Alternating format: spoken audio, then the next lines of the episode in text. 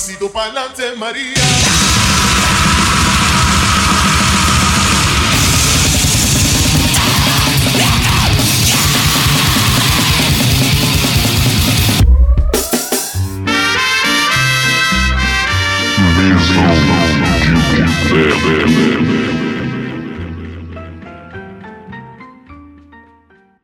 É isso aí, fim de ano e você já sabe. Todo fim do ano, ou pelo menos no ano passado a gente fez isso, e nesse ano fazendo novamente, a nossa lista dos melhores discos do ano de 2021. Esse é mais um Mesão de Boteco que você vai poder ouvir aí no Post Hardcore BR 1.blogspot.com, as redes sociais do Post Hardcore BR. É Facebook Post Hardcore BR, Instagram e Twitter Post Hardcore Underline BR. Agora o Mesão de Boteco também tem o seu Instagram, Mesão de Boteco Podcast, sem o tio, então vai ficar Mesal de Boteco Podcast. Pode procurar que estamos no Instagram, em breve estaremos no Twitter, sei lá, no QI, no TikTok, e, e menos no Facebook que virou rede morta cheio de reaça arrombado lá. E além Extrema dos- direita lá. né, totalzão. E também tem os, os agregadores aí, né? A gente tá no Spotify, no Deezer, no Radio Public, no Anchor, no Apple Podcasts, no Google Podcasts também. Então, só procurar lá, Mesão de Boteco, vocês vão achar a gente em todos os agregadores, menos no Castbox. Porque o Castbox deu pau e a gente desistiu, então, e só eu e acho que o Jean que ouvia no Castbox, mas ninguém ouvia. Então, Uhum. então foda-se. E falar do Jean, e aí, Jean, beleza? Tranquilo? Vamos que vamos. E a Débora também tá aqui. Senhora Débora Roberta. Cara, eu, eu, tava, eu tava rindo que essa tua, tua abertura yeah! ficou meio Casa de Bahia, tá ligado? Pagar quanto? É, meio botinho. Nossa, é verdade. botinho. Vai pagar quanto? Vai pagar quanto? É verdade, hein, mano. Nesse ano a gente tá fazendo um pouco diferente. Ano passado a nossa nossa discos do ano foi uma live, né, que depois virou um programa. Desse ano vai ser gravada. E nesse ano nós temos um especialzão. Convidamos amigos podcasts e uma galera aí para participar com a gente. Então, a partir de agora vocês vão ouvir tem a galera do Espaço Cerebral, Podcore Podcast, Baile do Capiroto, Inomináveis. Temos das bandas também do Óbito, MacGyver the Animal, Caustic Cabaninha, Records, cabaninha. Cabana na Música, Pedreira Rock, Minuto Indie. Então tem uma galera aí trocando ideia. Então, até a nosso retorno aqui para vocês ouvir nossas vozes sedosas e bonitas, vocês vão ouvir todos os nossos convidados aí comentando sobre algum disco deles das listas. Todas as listas completas estarão lá no post hardcorebr1.blogspot.com. Então, se você quiser ver a lista completa de cada uma dessas pessoas, vocês vão lá e vão ver completinhas todas as listas. Mas aqui vocês vão ouvir um pitaco aí, um pouquinho de cada lista de cada um aí, fechou? Então, rapaziada, a gente vai ouvir a lista de todo mundo e daqui a pouco estaremos com as nossas aí, fechou? Começou? É bom que eu, eu, eu faço essas barbaridades antes de gravar, aí eu deixo gravado e boto na edição, né? Aí fica essas merdas assim antes, tá ligado?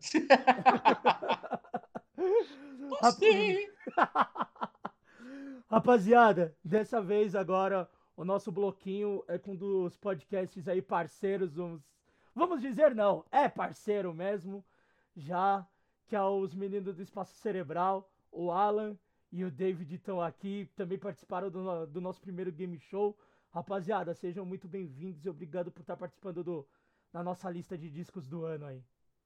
Pô, satisfação é nossa, meu. Satisfação é toda nossa, mano.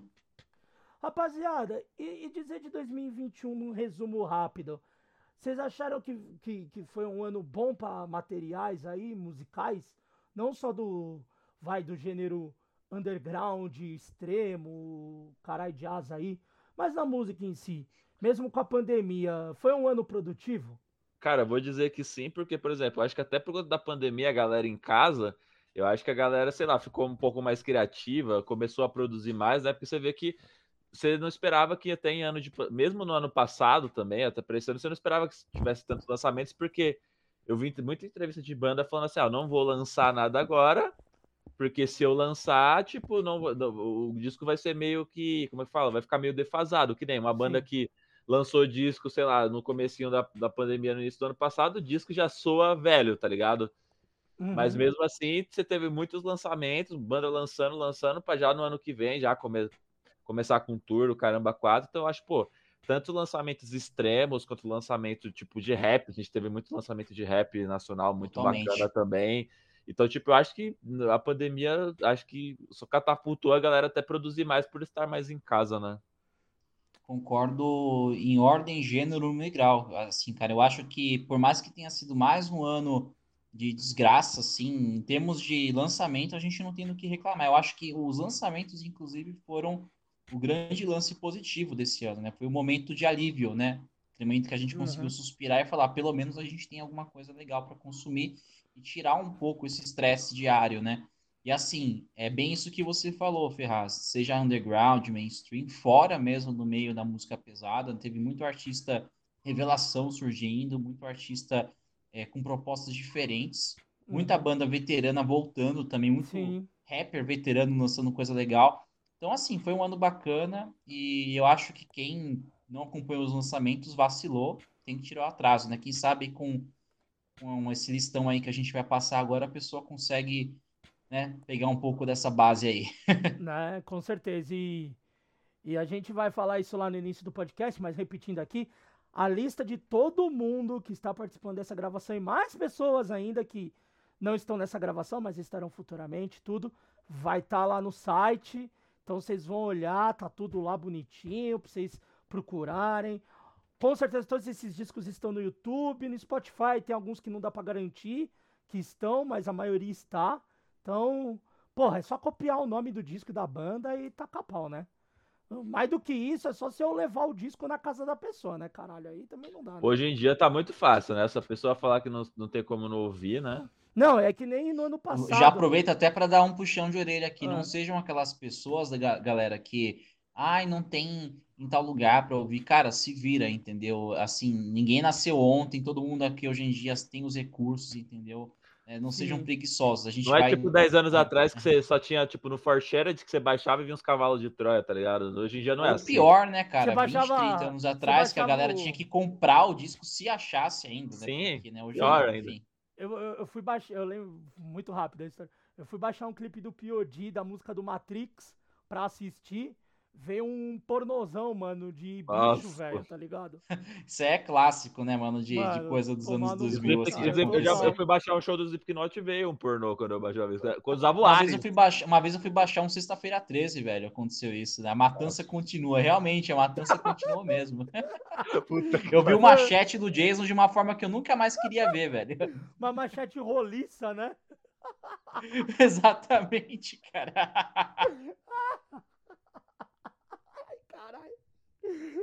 É, é o Sexta-feira 69, né?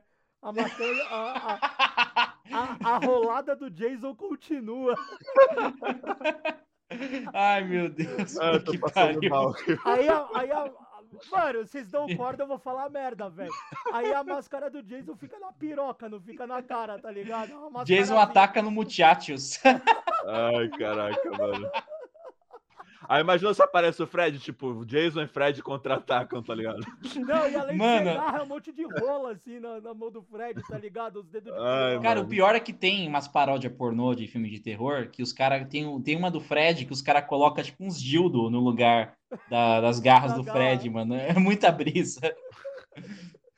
Mas o que eu ia falar que não tem nada a ver de piroca e filme de terror, aqui no ano passado eu lembro do tu, no Twitter nosso lá, não lembro quem comentou, falou assim, ah, não tem nenhum lançamento bom esse ano. Eu, como assim, mano? Saiu isso, isso, isso, isso, isso, isso, isso, isso. Ah, mas não é tanto que eu gosto. Mas, porra, você também não abre a mente pra ouvir outras coisas, mano? Concordo, mano. Eu concordo plenamente. Eu, eu tive essa discussão esses dias, inclusive, com alguns amigos meus. Né? Inclusive, eu discuto muito isso com minha mina também. Eu falo, gente, o problema não é que não tem lançamento, o problema é que vocês só querem ouvir mais o mesmo. Vocês só querem ouvir banda que quer... parece com esse DC, com Iron Maiden, aí fica difícil mesmo. Só quer ouvir metal, só quer ouvir grita É, só... exato, exatamente. Senjutsu. É, exatamente. Ou como eu brinco, né, o, o Alan, jiu-jitsu. tiro, tiro sarro mesmo, cara. Se é pra aloprar, vamos aloprar com gosto, velho. Já aproveitando, aproveitando pra causar, esse disco do Iron Maiden é uma merda, não escutem. É Ah, mas, ruim, mano, entendeu? E quem colocou na lista de melhores do ano aí, meu, fumou maconha estragada, velho. Mas É, real. desculpa, desde o Brave New World que o Iron Maiden não faz nada que presta, mano. O Brave New É, World tem, foi tem, alguma, tem algumas disco, coisinhas mano, soltas em outros álbuns, mas assim, salvar, no mas- geral, no geral mesmo, é, é bem Tá bem? por aí mesmo, cara. Assim, E tipo, é de- eu, acho, que- eu, acho, que- eu acho que não precisava lançar mais disco, sabe? E Ed Chega. com espada samurai bom é no ao vivo, no Made in Japan. Vai tomar no. Exatamente, Made in Japan, exatamente. Que é com o melhor vocal do Iron Maiden, Paul Dayano. Polêmica, hein? Polêmica. Concordo. Obrigado! Aê! Cara, cara, eu, eu- cara, se for pela atitude, eu concordo. Se for pela atitude, eu concordo também. Porque o Bruce Dixon, puta que pariu, né, cara? Por mais que ele cante, ele é muito pau no cu, velho. Total. É. Mas vamos parar com as polêmicas e rolas. É, chega de meter pau em também. Maiden, Metallica, essas merdas, e vamos pro que A interessa, né? gente, a É. gente chegou no assunto de tipo Jason 669, tipo, vamos. É. tá O Iron. Maiden. Deixa eu fazer um meme aqui bem besta. São 8 horas e 18 minutos. Prestes a começar os Simpsons na Fox. Ou pelo menos como era 20 anos atrás. Caralho, mano. Nossa, Fox, né, mano? Nem existe mais a Fox aqui no Brasil. É, exatamente, hoje em dia é Star Channel. Esses dias eu Que descobri merda, e falei, velho. Caraca, né, cocô, meu? mano. É o nome É. cocô do caralho. Virou um nome mó genérico, né, velho? Ah, é Disney, né, Star, mano? nossa estrela. Nossa. É o, é o Walt Disney que fez isso, né, mano? O famoso Walt Disney, né? É, Ah, mano. Mas vamos ao que interessa. Bora, bora, bora, bora. Quem vai Bora. começar? Quem quer começar? Eu, eu passo a bola pra quem começa com ordem alfabética aqui. Bora com o Alan, hein? Ah, é porque só A. que vai ser só vocês dois, filhos, então. é, Exatamente. Não, é porque, é porque assim, tipo, como eu tenho que organizar as bagaças aqui, porque eu fiz uma salada musical aqui, vou deixar o Mr. Alan Então, começar com a parada. Nem sei Alan. se ele tá com a lista dele em mãos, mas enfim, Não, Alan, eu, tô com a, segue o baile. eu você, tô com a minha listinha. você pode começar. Ou você fala o teu, um disco gringo ou um disco nacional. Pra começar. Beleza, falar um, um- pegar um CD. Bem, a minha lista vai estar na íntegra, né? Eu, eu vou falar de, de alguns de uns aqui que eu achei tipo maravilhoso, que é o, o Blue do Neil, que eu achei tipo ele Não, sensacional. ó, é um disco só. Pra um disco só? Um disco nacional ou um gringo.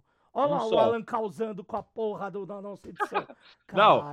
Eu tô falando, eu vou mencionar por cima, que tipo, Não, esse Não é pra você mencionar nada por cima. é Não, um mas eu não vou disco. comentar, vou falar esse, esse, esse aqui, mas esse daqui é foda. Alan, entendeu? para de causar com a porra do nosso podcast, por favor. Não, então, então beleza, ó. É treta ao vivo e a gente deixa essa porra exposta. Estou pressentindo uma treta! Ó, então beleza, ó.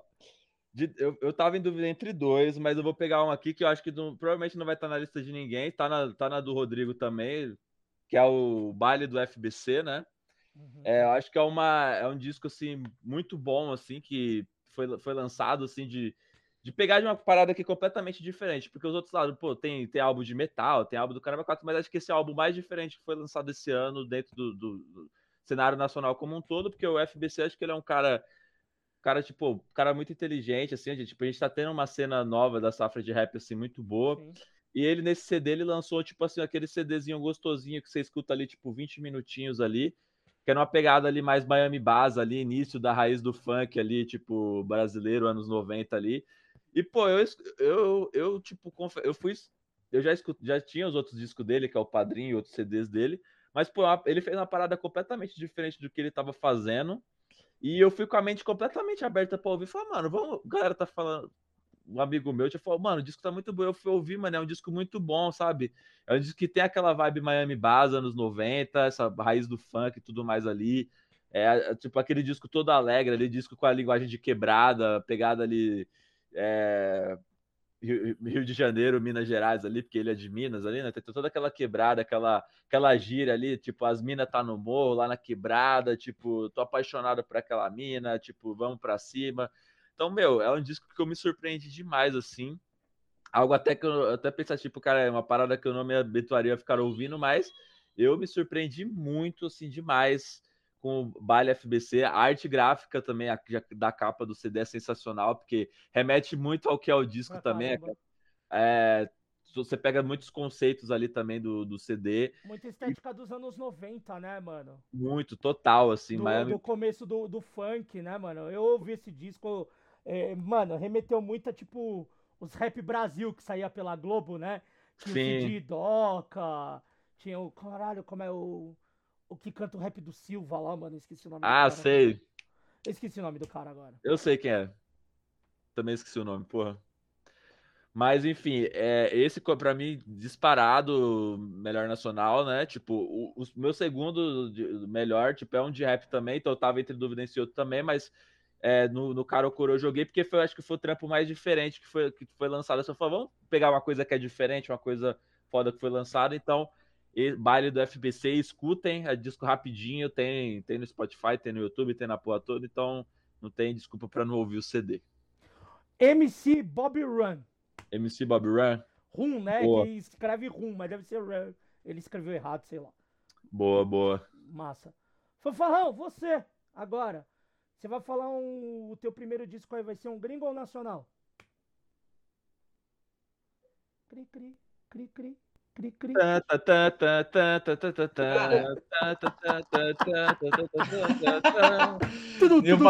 Eu, falando aqui no mudo, gente. Puta. Cara, é, eu posso começar com. Posso começar com gringo, né? Depois eu Então passo, depois eu parto pro, pro nacional. Deixa eu só fazer uma pergunta. Pode ser não necessariamente o melhor da minha lista, pode É. ser um aleatório, né? Aleatório, filho. Manda bala. Cara, pra fugir um pouco, porque eu não queria falar o melhor, porque como é muito mainstream, vamos lá. Não, eu vou pegar o Idols, suspense, cara. É bom, é bom É. porque guarda suspense que todo mundo vai que É, lista. exatamente, exatamente. Cara, eu vou falar de uma banda que tá cada vez mais, assim, na nativa, lançando discos maravilhosos, que é o Idols, né? É um quinteto, né?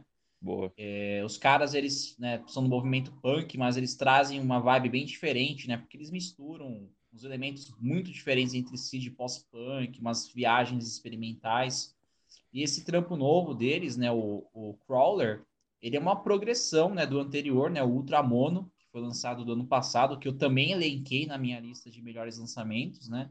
Inclusive eu coloquei na minha lista do meu blog, né, Blast Noise Fanzine. E, cara, é um disco maravilhoso, porque à medida que é um daqueles trabalhos que à medida que você vai ouvindo, ele cresce com você, né? É, você começa a perceber outras camadas, né? São composições que trazem uma vibe diferente, né? E querendo ou não, é, é aquela história, né? Eu acredito que o hardcore da atualidade ele tem muito disso, né? Você ouve bandas como, por exemplo, o Turnstile, que é outra Sim. banda que tá na minha lista e na do Alan, Sim. e eles trazem muito desses elementos que são mais atípicos, né, do que a gente pode dizer como punk tradicional, hardcore tradicional. E é maravilhoso, cara. Assim, para quem nunca pegou para sacar o som do Idols, assim, né, punk hardcore britânico, assim, com essas pegadas assim de pós-punk muito sutis, assim, é, muito bem inseridas, não é aquela coisa feita nas, é, meio que nas pressas, meio que soando uma colagem, né, mal feita, né? Tudo é muito bem inserido, as camadas é, transcendem faixa a faixa, né? É, tem umas harmonias muito diferentes entre si, enfim, disco hipnótico, recomendo a todos. E por ser uma banda nova, né, pô? Puta. puta Exatamente, cara, né? Eles têm, deixa eu ver, eles têm o Brutalism de 2017, o Joy as an Act of Resistance de 2018, o Ultramono, que é do ano passado, e agora o Crawler, né? Então, assim, uma banda que vem lançando discos assim um atrás do outro, né? 2017, 2018, aí tem o, né? Assim, e todos bem legais, cara. Assim, os clipes também são bem legais também, vale muito a pena conferir. Eles chegaram a E- tocar no Lola ou eles iam tocar no Lola? Cara, eu- eles iam tocar, se não me engano. É, eu acho que eles iam, to... né? eu acho que eles iam tocar porque eu lembro o, o Ferraz que eu, que eu lembro que eu fui fazer um exame médico lá na Barra Funda ano passado e tinha até mesmo como é que fala? Aquele aquelas paradas que eles colam tipo nos muros, esqueci o nome, cara, tipo, Ah, tipo aqueles os, cara, os cartazes, os flyers? é tipo aqueles lambi-lambi, né? Que É, os caras colocam. Os cartazes. Isso, é. e eu lembro que na época até tirei foto, falei, caraca, meu Idols e tal, né? Fiz até post na época, falei, caraca, que satisfação ver bagulho do Idols aqui no. Tipo, do lado do Espaço das Américas, o bagulho, assim, tipo, é muito foda. É, tipo, um lugar mais improvável. E, aí, e é da hora que embaixo do, dos Lambi Lambi tinha uns, uns bagulho, tipo, de fora Bolsonaro. E aí eu, aí eu tirei foto de tudo. Falei, ah, tá, agora tá perfeito, tá perfeito. Ó, tem um lambi lá na Faria Lima, no, na- no Largo da Batata, eu vou tirar a foto, que é o do pôster do Senjutsu do Iron. Mano do céu. Puta, merda. Tem, Puta. mano, tem, eu vou tirar a foto uma hora que eu passar lá. Ah, não, velho. Meu Ah, Deus. não. Os caras fizeram isso, tiveram o dom de fazer isso, mano, acredita? Ai, voltando, Ai, gente caraca, só fala mano. mal das coisas. Alan, vai, teu disco gringo agora. Cara, meu disco gringa que eu pensei, repensei, eu vou ser clubista.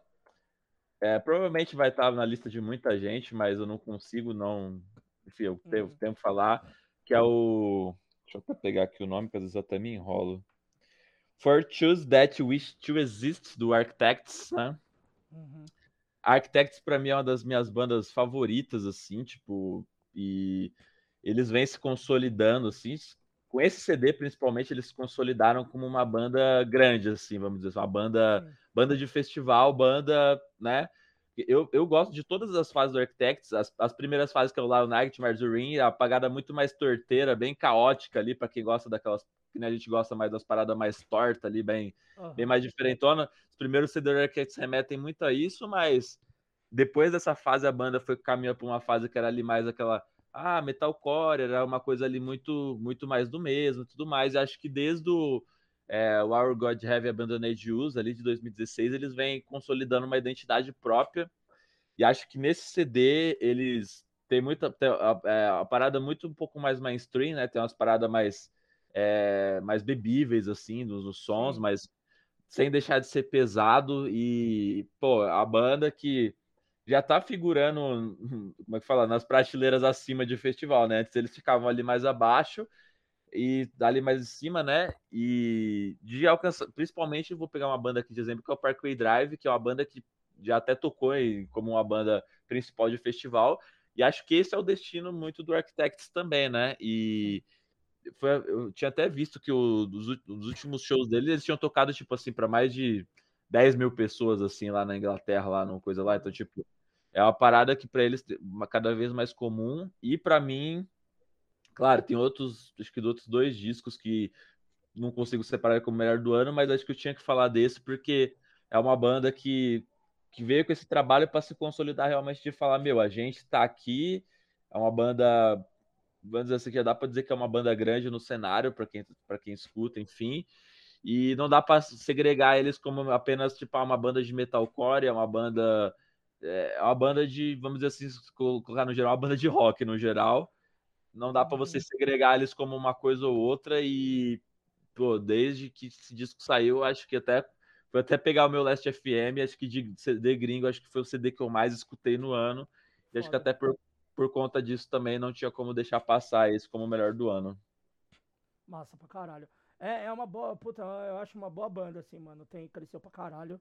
Tem, tem as bandas que a gente vê nos últimos anos, assim, dando uma crescida foda, assim, né? Dando umas misturas, tipo. Sim. Pô, dá o exemplo Fourth Hell, tá ligado? Também é uma que. Agora você falou, cresceu... agora você falou totalmente a nossa língua. Eu, eu, inclusive, tá na minha lista também. E uma coisa que vocês estão falando, e que puxa muito o que eu falei, Ferraz, é justamente isso de que, meu, tem que sair dessa zona de conforto de só fazer som 4x4, né, mano? Independente Sim. da proposta que você faça, ah, é punk, cara, podia ser heavy metal tradicional, ou até mesmo rock, sei lá, qualquer, ou até mesmo coisas fora do rock. Eu acho muito legal quando a banda, o artista, né, fala, mano, vou pegar umas coisas aqui que eu acho legais, que eu acho que são pertinentes, e vou tentar criar uma coisa diferente, misturando influências. E é como eu falei, não, não de uma forma que soe, digamos assim, presunçosa, que soe uhum. só como uma mistureba aleatória. Não, tem todo um, um contexto tal. O Fof Real mesmo é perfeito, cara. Assim, é, os discos eles vão evoluindo, eles têm uma crescente. E é aquele tipo de banda que tem essa atmosfera, né? Que ao mesmo tempo que é niilista, né? Ao mesmo tempo que é totalmente caótica, mas tem o é, um lado belo também, né? Tem umas é músicas que... que... misturam umas harmonias e tal. Uhum. É que eu dei o exemplo do Fourth Hell porque eles vão ser o a banda principal no próximo World Burn, né? E cada dia eles é verdade, vão tocar mano. e cada dia vai ser um disco diferente, mano. Isso que eu achei muito, muito foda. foda. Tipo, já aconteceu isso com Converge. O Converge já foi. Não é banda principal. Ah, caralho, mano. Eu não vou lembrar o nome agora. Pior que a gente comentou com com, com o Luiz do Inomináveis também, ele não lembra a porra do nome. Mas é tipo assim, tem uma banda que. Curadoria, tipo curadoria, né? Ah, sim. Que é a banda principal e por ela vão, vai ramificando, que nem o Cloud Hatch, acho que toca no próximo Road Burn, vai tocar um disco na íntegra também. É, tem umas galera que tocam uns discos na íntegra, né? E sempre tem uma banda que é um pouco maior. E, e essa um pouco maior agora é o Fof Hell, né, cara? E tipo, e o Architects, com certeza, porque o, Architects já tocou no Rod Burn também. E, e, e, essas bandas todas a gente vai vendo nessa linha que, tipo, foge, foge da, da, da, da sonoridade fechada, né, mano? Expandindo e Sim. tendo um crescimento fodido, mano. O Architects, tipo, é um puto exemplo, mano. Porque já não é uma, não é uma banda tão nova assim, não, não começou agora, tá ligado? E, e você vê a evolução Sim. em cada material, mano. E, porra, achei muito foda a indicação, Alan. Eu não lembrava do disco do Architects, mano. É- Sim, tipo, é, eu, eu confesso que, tipo assim, eu gosto até mais da primeira fase, que é uma parada bem, aquela parada bem mais torta que a gente gosta, aquele som bem, bem, É, bem lado B, bem coisa mais torteira mesmo. Mas eles foram pra um lado assim mais melódico ali agora, né? Pô, você vê influência de metal progressivo, de post-hardcore, de, de rock mais alternativo. Aí tem metalcore no meio também. Então, é toda uma salada de frutas pra uma banda que você não imaginava que assim, como você falou. Cada álbum os caras vêm numa crescente, pô, assim, um álbum maravilhoso. Os, é, o Sam, a galera como um todo, pô, super, super ali, tipo, vai falar, mais afiados do que nunca, né? sim, pra caramba. E eu destaco principalmente que teve o guitarrista que morreu, né? Que é o Dan, né, que ele morreu em 2016 ali. E o irmão dele, que é o, que é o Batera, ele acabou assumindo a composição da banda e as, e as composições, assim, continuaram no maior alto nível. Então, acho que isso há de se destacar de você ter uma perda, né? E depois disso eles lançaram o Holy Hell e lançaram esse disco e, pô, só, só numa crescente, né? Não, é foda mesmo. Boa, ótima indicação, cara. Fanfarrão, você agora é o seu disco nacional. Ah, agora chegou o momento, né? Pera aí, deixa eu pensar. Quando falou chegou o momento, é que vai vir bomba, hein? É a bomba, hein? Cara, não, não vem nada de bomba, não, pô. Bom, esse aqui realmente ele é um dos três melhores do ano, né? Que toda hora vai alternando, mas é o, é o Sangue de Bode, velho. Seja bem-vindo de volta pra cruz. Esse Nossa, disco esse é Esse disco animal. é uma sequência, né, cara, do anterior, Foda. assim, direta, mais caótica, mais madura. E, e quando eu escuto esse tipo de disco, eu só, me, eu só me consigo me perguntar uma coisa que é como uma banda nova consegue produzir um disco que parece ser sido feito por uma banda tão, sabe, profissional, uma banda que já tem anos de estrada, né? Sabe, tudo nesse, nesse disco é redondo, cara, tudo funciona muito bem. O nome das faixas, as letras, o conceito, capa, sabe, tudo é maravilhoso. E, e assim, o disco ele é uma trilha sonora que assim cai como uma luva, assim como o anterior, né? É, para esses dois anos malditos que a gente está vivendo. Uhum. né? Então, assim, é, é maravilhoso, né? Assim, para quem quer um som que é nefasto, que mistura black, thrash, death, grindcore, noise, industrial e o caralho a quatro, assim, é a pedida, né?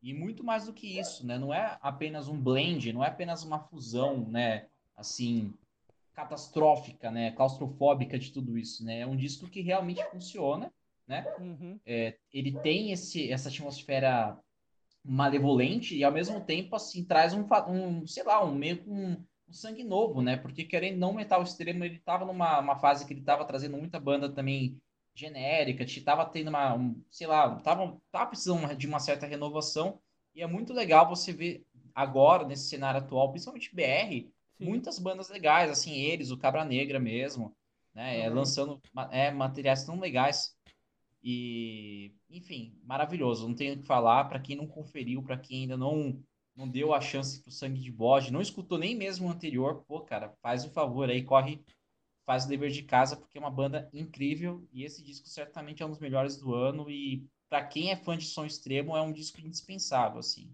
O disco, é tão, o disco é tão bom quanto abraçar doguinhos. Exatamente, cara, eu não Não. queria eu, eu não queria perder o foco, mas que gracinha esse doguinho, velho. Cara, Puta. não, é que estourou uma bomba. É, é ela, é a Leia. Vocês não estão vendo em vídeo, mas é Ah, a minha cadelinha. linda. Aí estourou, ela tá toda tremenda aqui, ela pediu cola. Cara, Oh, eu meu fico Deus. muito fugido com essas coisas, mano. Puta. Mas pra falar do sangue de bode, cara, pra quem é de São Paulo, vai ter o Pré com Metal Fest dia 12 de março. Merchan gratuito. E os caras vão tocar, hein, mano. É uma das primeiras é Porra! uma das primeiras apresentações ao vivo dos caras. Acho que eles vão fazer um show antes no Rio. E daí vai ter em São Paulo. Vai ser a primeira apresentações ao vivo dos caras. Que a banda É verdade, eu, eu fiquei pandemia, sabendo né, mesmo. Eles, eles vão tocar no, eles vão tocar no primeiro Cometa, no primeiro Cometa Fest, no primeiro, é, no primeiro Cometa Fest, é, que vai ter o Surra, né? Vai ter uma um monte de banda. É. O Fossilization e o Domination. Exatamente. Provavelmente, provavelmente eu, Fanfarrão, estaremos lá. Se Paul Gilmer também estará Eu lá. tô. também. É uma coisa que eu até, Metal, ia- uma coisa que porque até ia eu o comentar é que esse Cometal Fest ficou mais legal que o primeiro que anunciaram, né? Que eu, eu achei o primeiro bem qualquer coisa, pra ser sincero, porque tipo um monte de banda que eu já vi ao vivo, né? Então, E é, tem essa coisa, É. mas te falar assim, cara, o, o, o, que, o que me encantou do, da- do, do principal, né? Porque o outro é o pré, né? Que agora é o Uhum. pré. No, no outro ano, quando teve dois, foi a parte 1 e parte 2, foi um negócio assim, né? isso. Mas o que me encantou muito foi, porra, vai ter uma das. Já se apresentou, mas vai ter agora o início do Cripta, né? Tocando ao vivo, né? É, o Cripta, o que, o que me chamou a atenção foi o Cripta, né? Assim, a Cripta, né? O, E- o e- vazio também, achei legal também, né? Achei E, e a tá no, escolha, no e a escolha também. gringa eu também achei boa, cara, porque o Belfegor é uma banda foda, tá ligado? Eu achei uma boa escolha pra banda gringa, assim. E o Cool Metal, nos últimos anos, quando trouxe bandas gringas, foram boas escolhas. Foi Dr. Living Dead, Dr. Living Brujeria, Dead sensacional. Belfegor agora. Tipo, não foram escolhas ruins, cara. Foram bo- muito boas escolhas. Não, não, assim, sim, cara. sim. É, na verdade, que assim, acho, eu- talvez eu tenha soado meio pejorativo, mas é um quesito de que, sei lá, parece que eu acho, parece que eu acho que dessa, parece que nessa primeira edição, não sei, meio que bateu o santo assim no, no cast, assim. Mas posso te falar assim. que eu, que eu acho que por- talvez foi o, o mesmo sentimento que eu, porque tem bandas que a gente não vê tanto aqui. Que é o caso É. tipo do Demiurge, o Sangue de Bode, que vai fazer as primeiras apresentações. Exatamente. O Den Yuff, cara, assim, eu, por mais que eu tenha visto mais de uma vez, acho que eu devo ter visto eles. O Den Yuff tem uma história legal com eles e tal, né? Que eu já contei em outros podcasts lá do, do espaço. Sim. Mas, assim, é, são bandas que, querendo ou não, assim, a gente vê é, rolês contados, né? Tipo assim, você, Ah. se você perdeu aquele evento, você não vai ver por um bom tempo. Mas quem gosta de som extremo, vá nas duas, no, no pré e no Sim, né? Quem porque- puder, cara, é aquela, é aquela coisa, né? Tipo, agora quando os shows voltarem, né? Tipo, as coisas voltando normal, galera quiser tiver condições de colar, aproveita, né? Cola meu? Porque a gente, né? Com certeza. Ô, rapaziada, pra gente terminar, ah, a gente teve alguns discos decepcionantes esse ano, né? E eu vou escolher um pra gente trocar uma ideia rapidamente, que eu acho que talvez vocês até gostavam da banda antes. Ahn, vai, deixa eu escolher aquele disco polêmico. O novo disco do Death Heaven. Puta, velho. Tá nas minhas listas Pesado esse aí, meu. Posso te falar? Eu só gostei da Gostei última, da última faixa. faixa.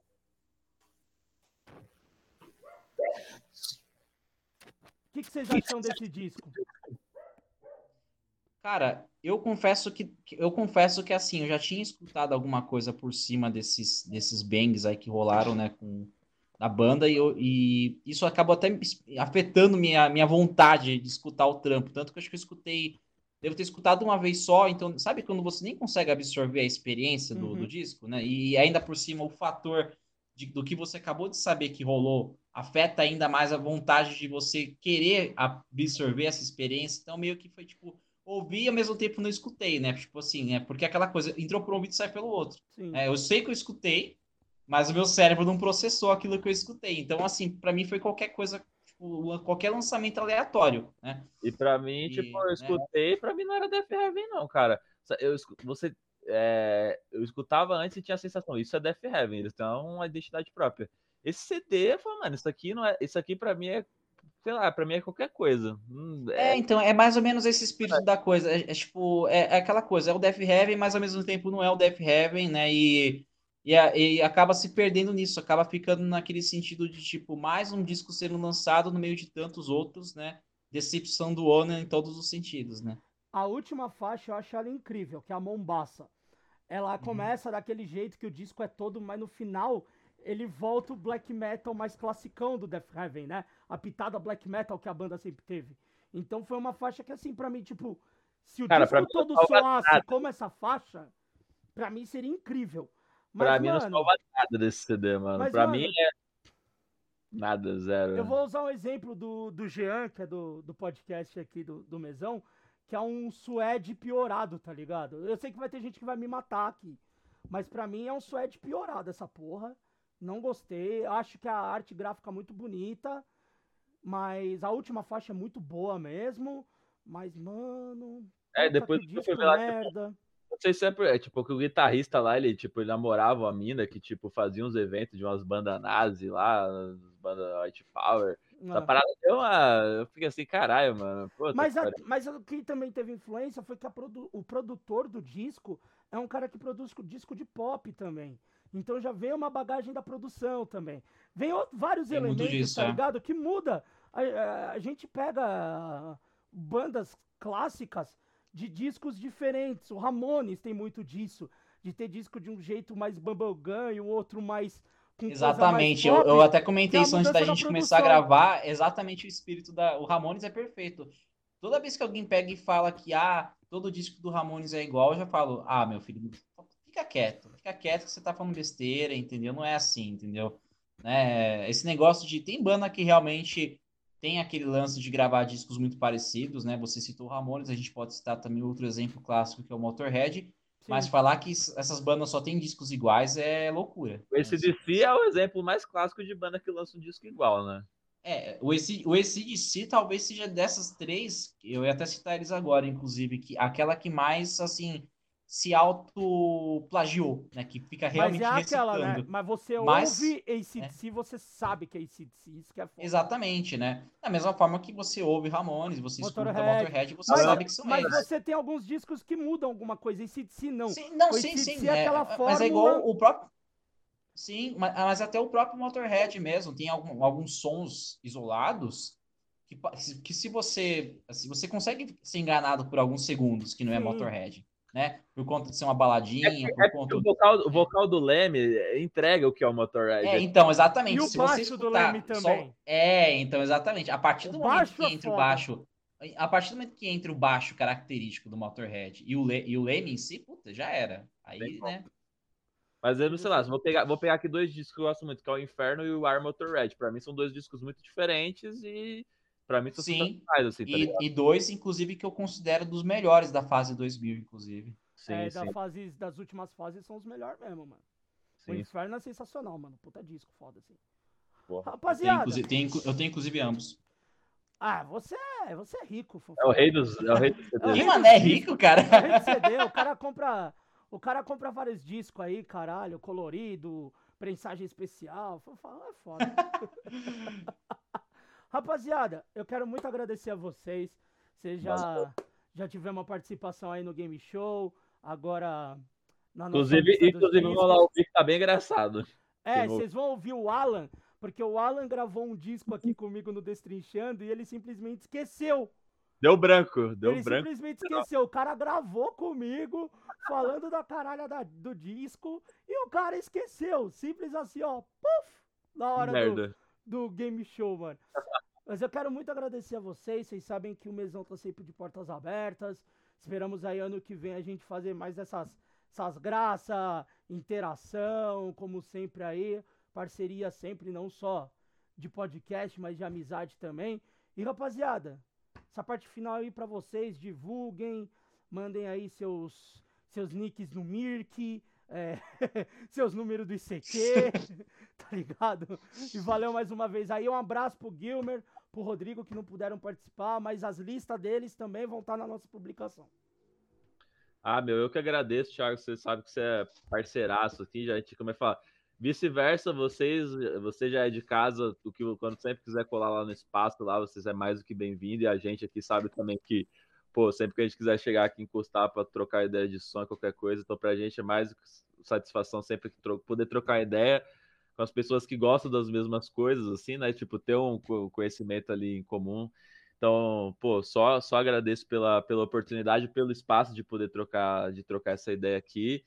E tamo junto. E para quem não conhece ainda o nosso podcast, estamos lá no, no Instagram, estamos no Facebook, estamos em todas as plataformas digitais possíveis, só não estamos na Apple, né? Porque, enfim, o dono da Apple é um bunda mole.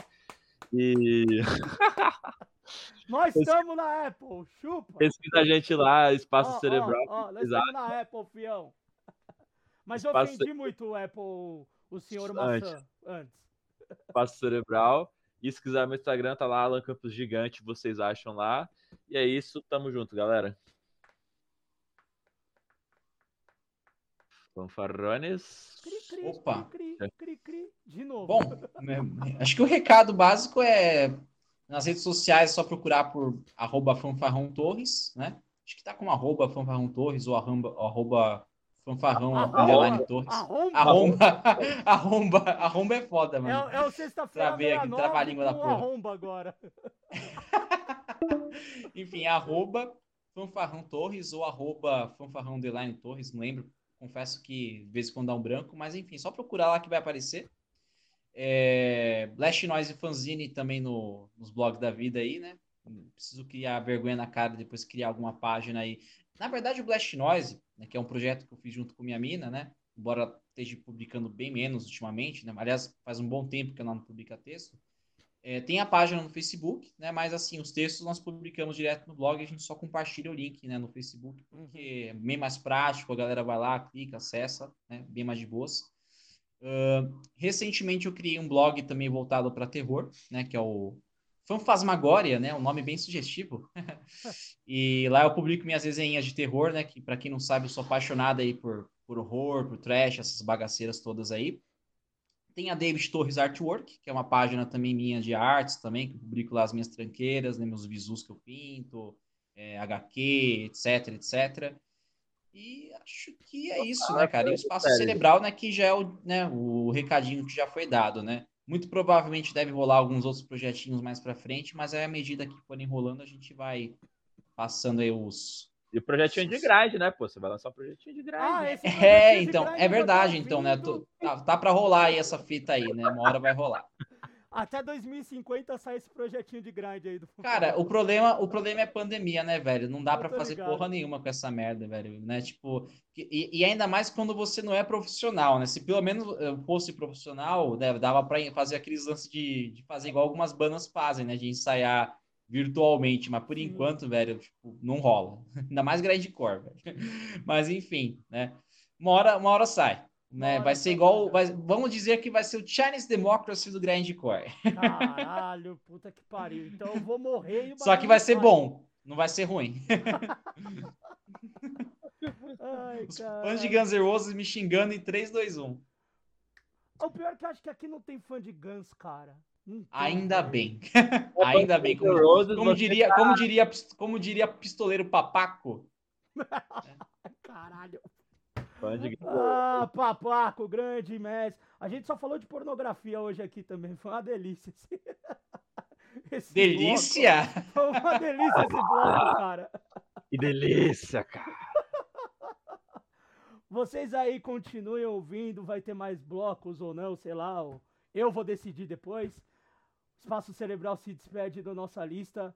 Valeu, rapaziada. Vocês continuem Salve. ouvindo. E com vocês eu vou conversar mais um pouco aqui. Falou.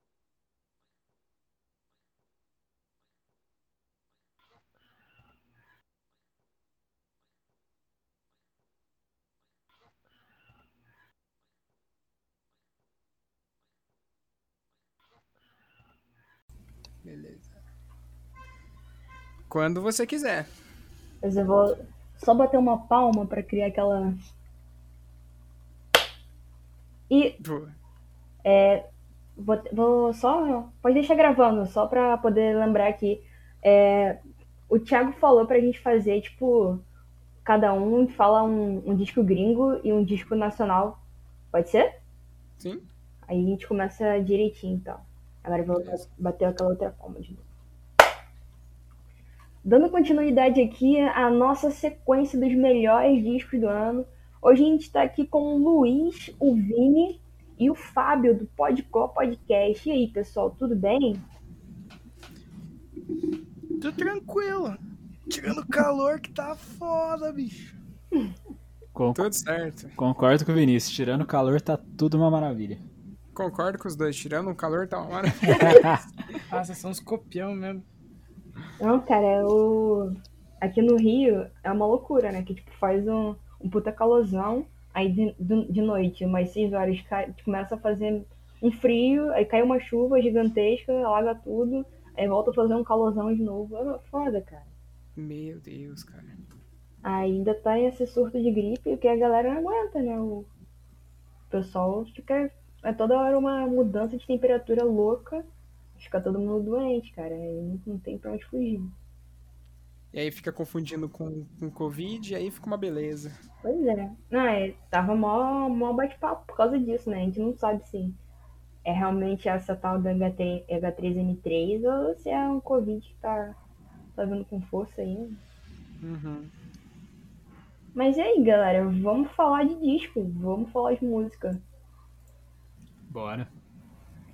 Antes de a gente começar a bater o papo sobre, sobre os discos em si, Eu queria saber um pouquinho de vocês. O que, que vocês acharam das produções que saíram em 2000, 2021? Vocês esperavam mais da galera? Vocês conseguiram a... o que vocês esperavam foi atendido assim? É, eu acho que é, para mais um ano fechado em casa, né? Só agora a gente teve o finalzinho né, de novembro, dezembro, mais ou menos, o pessoal se é, meter na cara e, e voltando pro presencial fazer show, etc. Mesmo que alguns shows o pessoal sentado e tudo mais. Eu acho que o fato da galera ter feito música em dois anos, né? Lembrando de 2020 também, em casa, eu acho que saíram coisas extremamente boas, entendeu? E eu posso dizer que, sei lá, não que superou as expectativas, mas não deixou nem um pouco a desejar.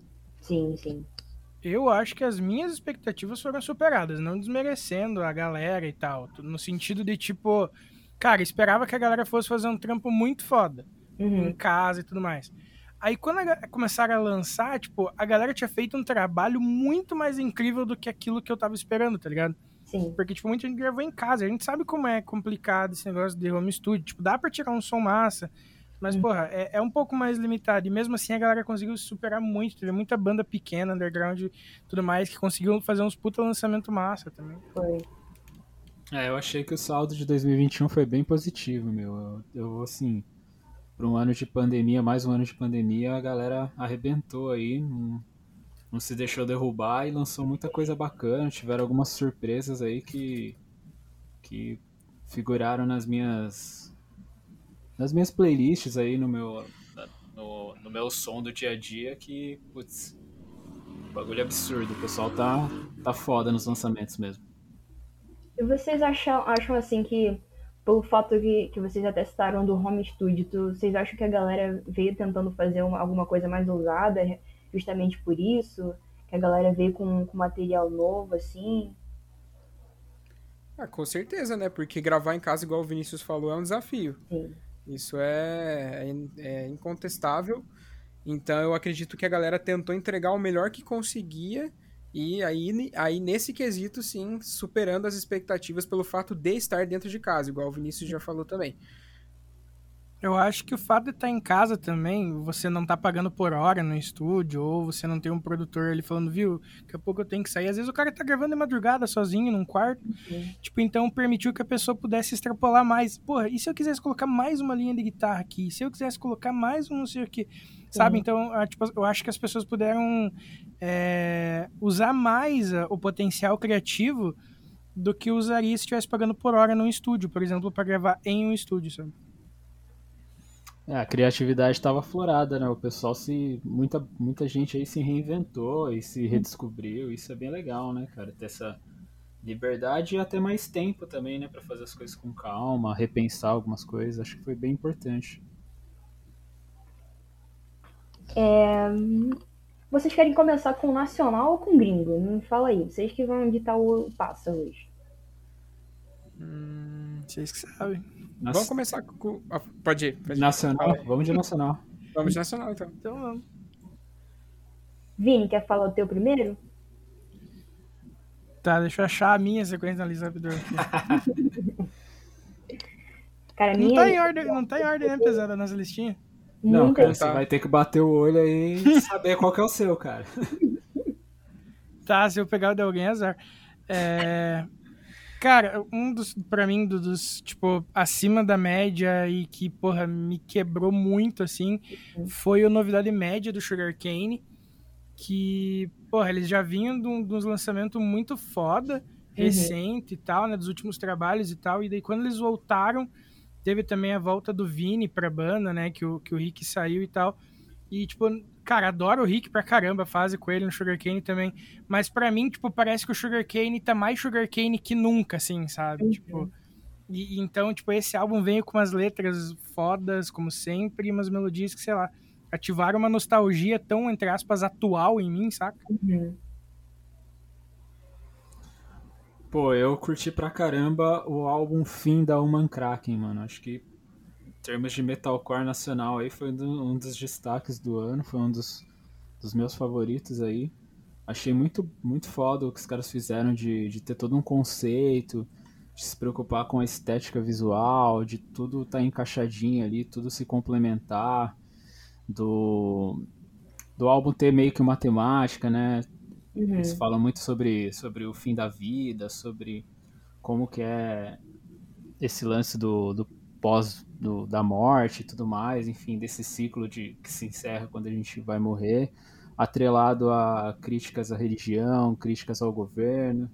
Então, é um álbum bem completo aí, os caras, pô, muito peso, um instrumental absurdo, o Kaique cantando pra caramba, então acho que é, putz, é um baita trampo nacional aí, pra quem curte um som pesado, com certeza, fim da Human Kraken, vale muito a pena conferir. Nossa. Cara, eu acho que um dos que mais. é, Acho que não chamaram a atenção, mas, tipo, deram uma, uma parada pra gente que, que é esse lance de tentar entender o que, que vai ser daqui pra frente. Foi o EP do Garage Fuzz que saiu esse ano também, o Let the Chips Fall, com o vocal do Vitor agora, né? Substituindo o saudoso Farofa. São três sons, né, rapaziada? Isso. três sons que, porra, é o Garage Fuzz na sua essência. É, só que agora com o vocal do Vitor, que é um excelente, um baita de um vocalista também. Então, posso dizer aí que agradou demais, tanto que nós três foi meio que unânime trazer esse EP pra cá, Sim. pra essa lista. É, assim como a maioria dos que, das que a gente vai conversar hoje foi meio que unânime, acho que um ou outro só que acabou sendo escolha individual. Mas Garage Fuzz é, sei lá, mano, Garage Fuzz é... Você falar chovendo molhado, eu tô uma bicuda. Dá uma olhada, Vinícius. Me deu uma bicuda virtual. Brincadeira. Mas Garage Fuzz é, é, é, é foda, cara. Não tem muito o que dizer, não. Eu acho que, independente de quem entrasse no vocal, seria a escolha certa. E a escolha certa foi o Vitor. Então agora é a gente esperar o que, que vai acontecer aí pros próximos trabalhos. Se vem álbum, se vem mais EP, se vem single solto. Não sei como é que eles vão trabalhar. Mas, com certeza vai vir coisa boa. E desses, desses, desses três que vocês me falaram, vocês retirariam alguma faixa em especial, assim, pra, pra mostrar, tipo, porra, essa é a essência do álbum, tá ligado? Pra mim, do Sugar Cane, eu diria que é a casa. Eu acho que pelo, ma- pelo contexto lírico aqui, assim, tipo, que representou pra mim também, né? Que eu falei que pra mim parece que a banda tá mais Sugar Cane que nunca. Quase como, entre aspas, uma volta às origens. Não que eles tenham fugido das origens, mas é de forma figurada, né? E daí, tipo, a música falando, tipo, ah, esse lugar, se eu lembro quanto tempo passou, quando meu olhar ainda era novidade. Então eu associei muito isso à fase da banda, tudo que eles passaram e tudo mais. E pra mim é a, a segunda melhor do disco, eu acho. Pô, eu destaco a Materaço, a Materazo do, do fim, porque a Materazo na, na mitologia japonesa né, é, é a deusa da criação, então, tipo, faz um, um contraponto com o que eles dizem no álbum, né? Porque o álbum aborda o fim da vida e tal. Então tem esse lance do, do início da criação, com o final de tudo, e aí é, faz um link com uma frase do álbum, né? É bem-vindo ao nosso fim. Então, se você quiser meio que entender o que, que vai rolar no álbum Fim, a Materazo com certeza é uma música que vai te dizer muito aí, tanto na parte do conceito quanto na parte do instrumental. Tem um instrumental absurdo ali, mano. Então, eu já destaco ela logo de cara. Cara, eu acho que do Let the Chips Fall, do Garage, eu acho que eu destacaria Letter from a Hero, que é a segunda faixa do EP. Que se você puxar aí na memória todos os outros trabalhos, é, é uma mescla de todos eles essa música, tá ligado? Tem o peso, tem o ritmo, tem a melodia, tem a calmaria também, que só o Garage Fuzz sabe fazer com maestria também, atrelado a tudo isso que eu disse. Então eu acho que das três faixas que tem esse EP, que infelizmente é um EP curtinho, né? Sim. Mas já deu, deixou pra, é, já deu para deixar aquele gostinho de quero mais. Eu acho que a faixa 2, a Letter from a Hero, é a que eu destacaria entre as três.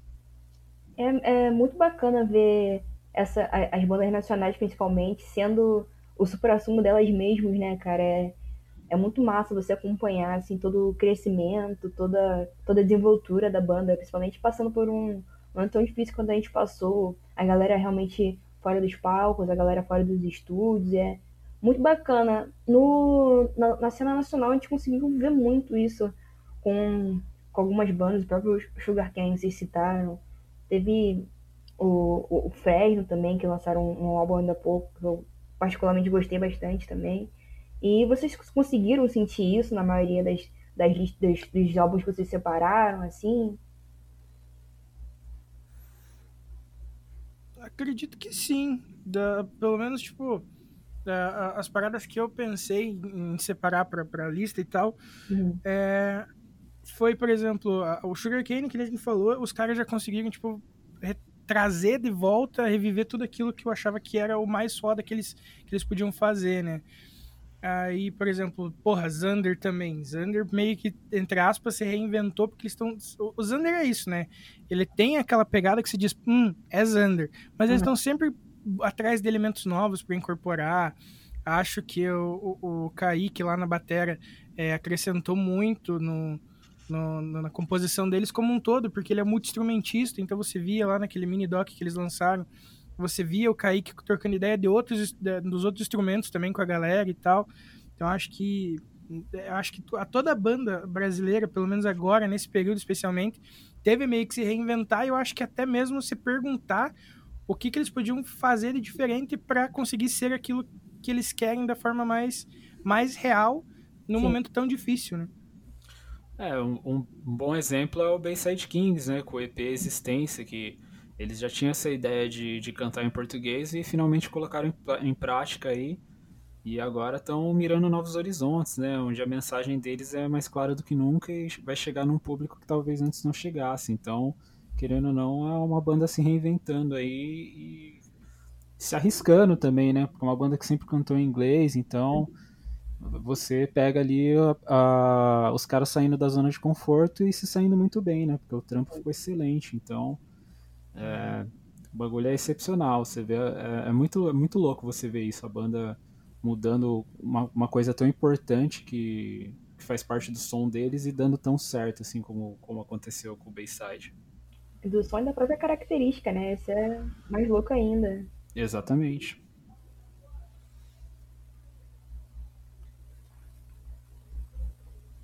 O Fábio, você quer também deixar teu? Não, acho que eles falaram tudo, basicamente. Achei que o Fábio tinha caído.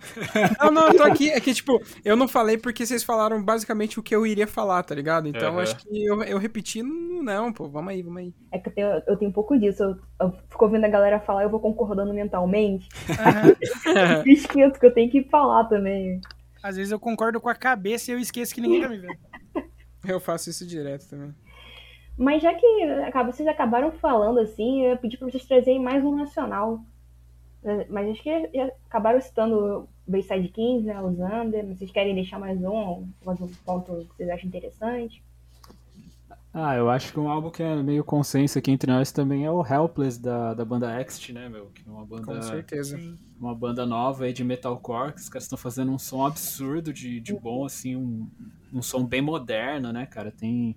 Os caras misturam muita coisa ali no metalcore, não fica só na, na fórmula básica, os caras experimentam pra caramba. O vocalista lá, o Felipe Hervoso, ele canta demais, o instrumental dos caras é afiadíssimo. Então, pra quem quer ouvir um metalcore novo e diferente, né, fora da curva, o Ext tá aí pra, pra preencher essa lacuna aí. Exatamente. É igual a gente brinca, cara. Quando voltar de fato é, o circuito dos shows, essas paradas, esses moleques vão explodir, velho. Eles vão, eles vão pra. Não vai ter, não vai ter limite pra eles, tá ligado? Eu Exatamente. tenho certeza disso. A gente tem certeza disso. E a gente já falou isso pros caras já também, tá ligado? A Você pega pelo, pelo cuidado que os caras têm com o audiovisual, né? Os videoclipes são muito bem feitos, cara. Um bagulho, um nível de qualidade ali excepcional mesmo. Exatamente. E, cara, tipo, não é toda banda que chega é, com o primeiro trabalho um full, né, mano? Sim. Normalmente o pessoal experimenta com EP, com, sei lá, uns três, quatro singles e espera mais um pouco. Mas não, os caras já chegaram com full ali falando, não, isso aqui é a gente, então tamo aí pra, pra jogo e vamos embora. E, tipo, estão ganhando, a- tão- tão ganhando a cena, facilmente. Isso aí. E é maneiro ver essa, essa galera que a gente fica meio que aguardando a ver como é que vai ser no palco, né? Como é que vai ser ao vivo, assim. Eu, ao longo do ano, fiz uma listinha de bandas que eu preciso ver ao vivo, que, tipo, conheci durante esse período da, da pandemia, vi só um clipe ou um show antigo, assim. Mas Uhum. eu, quando, quando chegasse o ao vivo, eu queria muito ver. É, além da, da que vocês citaram, tem mais alguma desse gênero, assim, que vocês gostariam de ver ao vivo? Vocês conheceram durante esse período de reclusão e gostariam de ver ao, ao vivo? que eu queria ver muito ao vivo é o projeto do Carlos. O Salto Grande. Eu vi que ele, ele já fez até show recentemente. Com a Debbie The Mentals, né? Isso, o Capilé tocou baixo, enfim, teve uma, acho que o irmão dele tocou bateria e tudo mais. E, cara, é um álbum de estreia que, tipo, mano, você diz que o cara tá lançando disco há pelo menos uns 10 anos pela qualidade da parada, sabe? Tanto a parte lírica da letra, a escrita, a poesia, instrumental e tal. E tudo saiu daquela cabeça maluca do Carlos, tá ligado? Exatamente. Eu concordo com o Vini, eu também queria ver o Carlos. E queria ver, mano, eu queria. Apesar de ser uma banda que eu já conheço, né? Que não conheci durante a pandemia. Mas eu queria ver o, ao vivo o Manger Cadáver aí, porque eles lançaram um trampo muito foda também, que foi o Decomposição. Então eu queria ver essas músicas ao vivo aí, porque, cara, esse disco me pegou de um jeito também. Viciadaço nele, então é um, é um show que eu tô aí bem na expectativa para ver. É, eu tô, eu penso em duas bandas que não entraram na, nas listas por conta de não ter lançado nada. Estão Uhum. em produção, estão começando a andar pra frente de fato agora. É, foi- não sei se eles, tipo, eu não, tenho certeza se eles são da pandemia, assim, fruto da pandemia, né? Se são Uhum. do ano passado pra cá, não tenho certeza. Mas as duas bandas são é o Me e o Bare Knuckle, que são duas bandas de beatdown lá misturado com deathcore, com Mandou sei bem. lá, mano, Caraca. uma, uma loucuragem do caralho. lá. Eu queria muito ver as duas ao vivo, porque o que tem de material deles na internet é, tipo, foda, tá ligado? É, sobressai as paradas e, tipo, bate muito de frente com coisa que já é consolidada hoje em dia, tá ligado? E isso é muito foda, e principalmente porque é brasileiro, entendeu? Tipo, ou seja, nesse, nesses quesitos aí a gente não deixa, de- não, não fica devendo pra ninguém, tá ligado? Então, acho que essas duas bandas são duas bandas que eu queria muito ver quando voltarem os shows, etc, tiver oportunidade.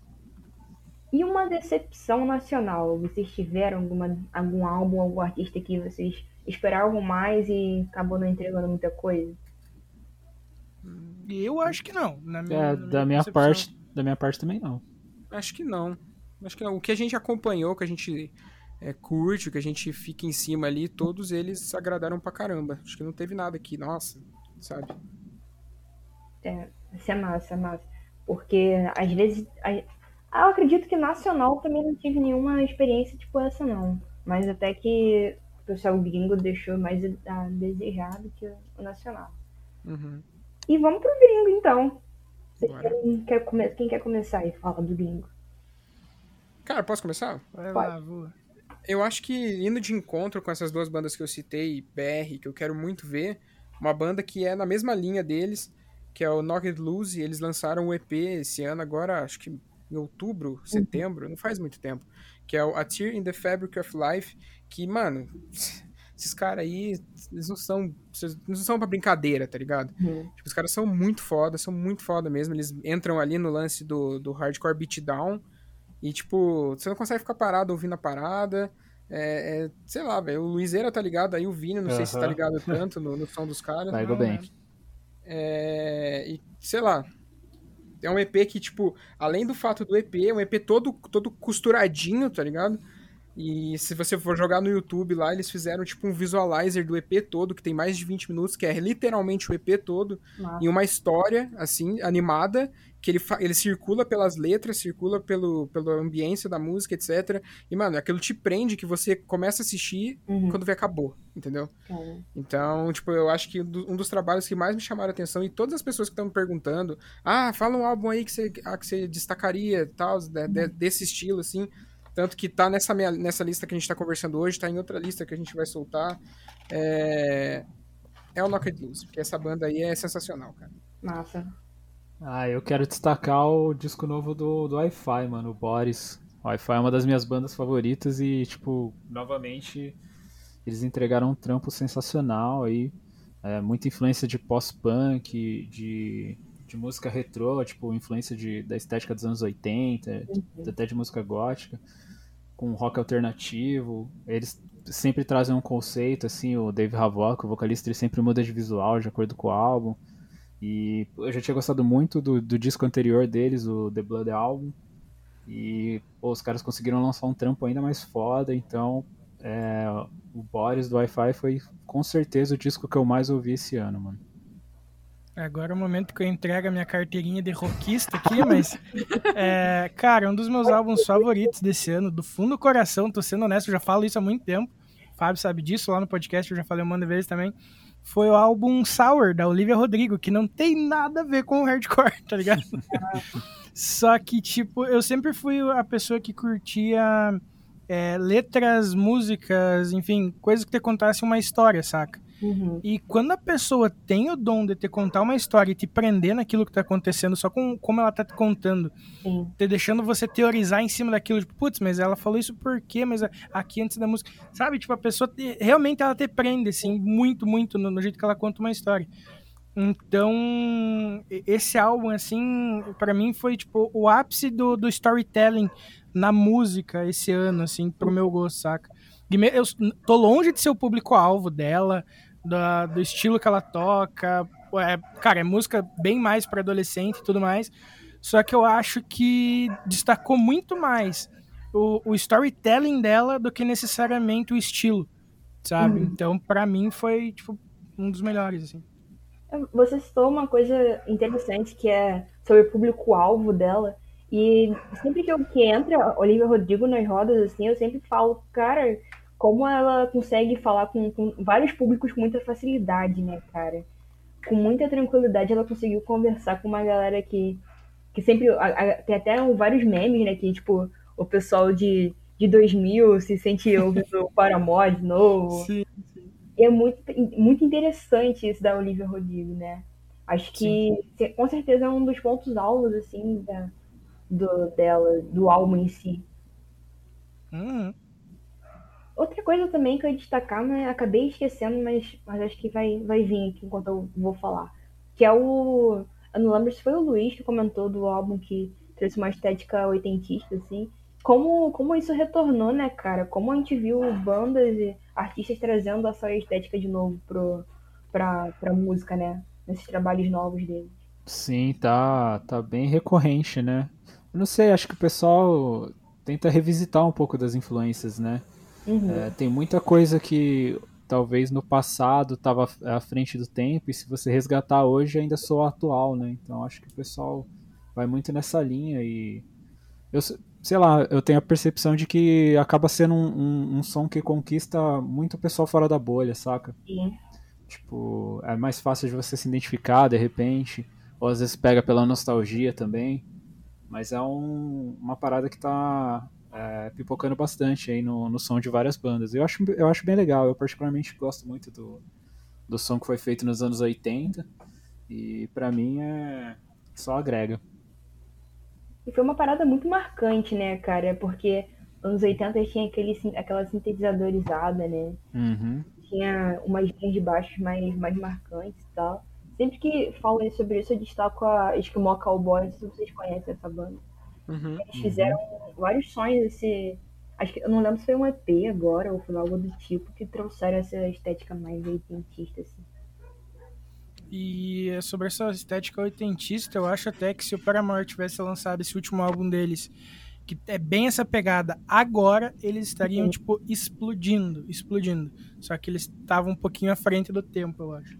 É. E eu temos concordo um plenamente. Online. Eita, isso? nós, ô louco, bicho. Brotei Que isso? terra. Que susto! Caraca, meu Tudo bom, pessoal? Fala, Tiagão. E aí, meu querido? Bem, deu Tranquilo, e tempo de, de pegar aqui ainda um pedacinho. Mas podem continuar, gente. Eu não sei qual que tá o disco. A Débora que segue, eu estou de intruso e jogo uma opinião aí no, no meio do, do bololô aí. Demorou. Demorou. Acredito que vocês três falaram, falaram os- o internacional, não falaram? Ou faltou alguém? É, cada um falou um, né? Uhum. Já, já que o patrão tá aqui, eu vou pedir minha justa causa. Então fala mais um aí, galera. Mais um O quê? Eu não, eu não tô aceitando hoje. justa causa de nada, filha. Eu estou. Eu, o patrão tá de férias, o patrão, o patrão endoidou e tá já curtindo o Natal. Eita, nós. Eu só vou pra trabalhar para mexer nesse podcast e no. Vocês vão saber quando aí. Eita, nós. Pô, eu vou falar mais um então. Eu vou falar o You're Welcome do A Day to Remember, que é uma banda que eu sou mega fã. E eles lançaram esse trampo esse ano aí. Eles tinham soltado alguns singles ano passado, né? Tinha rolado Degenerates, o Resentment. E o pessoal ficou meio ressabiado aí, porque esses caras estavam muito pop e tal, todo mundo meio com o pé atrás. Eu fui um deles. O Fábio, o Fábio tá aí pra afirmar isso. Mas assim, meu, eu fui abrir. Eu fui abrir, olha só, tô viajando aqui já. É, eu fui ouvir o disco com, completamente com a cabeça aberta, assim, sem a, aquelas amarras de, ai, mano, pô, tal disco, homesick, será que vai estar tá igual? E assim, mano, eu curti pra caramba. É que eu sou meio suspeito, né, mano? Eu sou meio clubista dos caras, mas eu, eu real curti, assim, achei que, mesmo eles trazendo essa, essa vibe mais pop, assim, não foi algo que prejudicou, não foi algo que me incomodou, pelo menos. E eu, ach, eu achei que, tipo, as músicas que eles colocaram, essa parte mais pop, assim, ficaram legais. Uma ou outra ali realmente não, não funcionou muito bem. Mas eu acho que ainda tem muito da personalidade da banda no álbum. Tem umas músicas ali bem puxadas pro pop punk, pro post HC. Sim. Então eu acho que mesmo eles dando essa inovada, tendo essa mudança de sonoridade, ele ficando um pouco mais comercial, um pouco mais acessível, acho que tá um álbum bem legal para quem para quem tá disposto a, a ouvir aí sem sem preconceito, né? Ouvindo assim de boa, assim, com, com a mente aberta, com o coração aberto, acho que tem, dá pra, tem chance de acabar gostando, assim. Cara, eu acho que a, a faixa perfeita para citar aquilo que você disse deles não abandonarem as origens deles é a Last, Last Chance to Dance. É, assim, né? total, total. Que é, que, tipo, é porradona, né, mano? Sim, mano, é berro o tempo todo. Acho que só tem em algum momento outro um vocal limpo ali. E, tipo, é curta a música, então, tipo, vai lá nos primeiros discos, tá ligado? Não tem tanta firula na música, é só aquele bagulho retão mesmo. Hum. Daí, tipo, pula a faixa, é um papizeira, amor. Aí fica foda mesmo, tá ligado? Não, mas, cara, tipo, brincadeiras à parte, é, eu, eu preciso ouvir de novo esse álbum aí pra realmente uhum. falar que eu gostei ou não gostei, porque eu ouvi ele umas duas vezes, eu ouvi com, com, com o adesivinho do preconceitozinho, tá ligado? De, tipo, de ficar triste de não estar tá do jeito que estava antes, etc. Porque é uma coisa que, acontece é. quando a gente gosta muito da banda, né? Uhum. Quando tem essa mudança, a gente precisa aceitar ela primeiro para depois entender. É, é, esse o caminho. O que aconteceu comigo com o 100, todo mundo tá careca de saber isso, tá ligado? Agora que eu tô entendendo esse lance novo deles, que eu tô começando a talvez gostar, tá ligado? Talvez, tipo, curtir ouvindo a parada. Mas eu acho que é isso mesmo que o, Isara falou, tá ligado? É, os caras, tipo, é muitos anos de banda, entendeu? Tem que experimentar. Acho que pior do que esse adesivozinho do preconceito é quando você bota o álbum pra ouvir despretensiosamente, sabe? E deixa tocando, sem tirar nenhuma impressão justa. Aí você termina o álbum e fala que é uma bosta. é verdade. Você não ouviu nada e ia estar tá achando uma bosta. Sim, ah, eu era o rei de fazer isso, cara. É Mas eu ouvi uma galera falando desse último disco do A Day to Remember, meio que torcendo o nariz mesmo, dessa mudança mais pop e tal dos caras. Eu, eu ouvi ele uma vez. Como eu não sou fã e tudo, eu não manjo tanto, uhum. então pra mim, tipo, me, me deu uma sonoridade de uma banda de pop punk, um pouco mais pop, um pouco assim, né? Mas teve, que nem, eu não ia uhum. lembrar o nome da faixa, mas tinha uma faixa um pouco mais mais puxado pro post-hardcore, tal, com gritada, essas coisas. Mas não achei um disco tão, que nem eu vi gente falando que esse disco tá horrível, que é uma decepção. Cara, teve, teve gente é que soltou um disco muito pior aí, cara. Eu acho que você, você não. Quando você. É, é aquela coisa, quando uma banda muda, muda totalmente o som, né? Quando você é muito fã, aquilo te impacta muito forte, né? Então é, é fica muito complicado. Uhum. Mas, quando o impacto nem é tão grande, os caras estão querendo experimentar e indo à mudança, cara, pô, cara, por que não, mano? Foi o que vocês falaram, tem que, tem que ter experimentação mesmo. Os caras já têm anos de banda, você acha que os caras não vão querer fazer outras coisas? Tem tanta banda aí que que depois de anos só que começa a, a querer mudar as coisas, cara. Uhum. Exatamente, cara. É, então, eu, eu vi que o pessoal, a maioria não, não curtiu muito, assim. Eu achei legal, cara. Eu entendo quem não gosta, quem não gostou, mas eu acho que é um álbum que é aquele esquema, cara. Sei lá, depois de, de algum tempo, de alguns meses, de alguns anos, ouve de novo, mano. Às vezes não bateu a brisa agora, Às vezes, daqui, às vezes daqui a algum tempo você vai estar curtindo uma sonoridade mais parecida com aquela e você acha o álbum muito louco. Tem muita coisa que eu ouvi a primeira vez também eu não gostei e depois de Mocota eu fui achar É. genial, assim. Então, Uhum. E até sempre bom mais tá revisitando as Você já coisas. expandiu sua mente ali, você pode já ter buscado outras sonoridades. E aquilo te, você conseguir Sim. absorver de uma forma mais fácil, mais tranquila. Sim. Uhum. É, e aí se você realmente não gostar, tá tranquilo também. Mas, mas pelo menos você ouviu com atenção e pode falar com um pouco mais de propriedade, com um pouco mais de certeza, vamos dizer assim. Quem é o próximo a falar Exato. disso? Eu não sei que disco vocês falaram, também eu só vou saber quando eu, depois eu editar essa porra toda. o próximo disco aí, vai. Cara, eu, eu vou indicar um EP, mano, de uma banda chamada Hot Mulligan, que tá voando lá fora. Os caras vieram do- do- de um puta é, trampo foda que eles lançaram em março do ano passado, que era um full, e daí eles não puderam excursionar e tal, né? Com ele e tudo mais. E então, tipo, tem aquela parada dele ser um, um disco é, foda que eles não excursionaram. E agora que eles estão voando de data e tudo mais, eles lançaram agora mais pro final do ano um EP chamado I Won't Reach Out to You, Uhum. né? Que, cara, como eu falei, um ano depois deles terem lançado o terceiro álbum full deles, que, tipo, tava, tá incrível, e os caras não puderam excursionar e tal. Eles surgiram com esse, com esse EP com umas canções inéditas e tal, é, sem, sem releituras e tudo mais.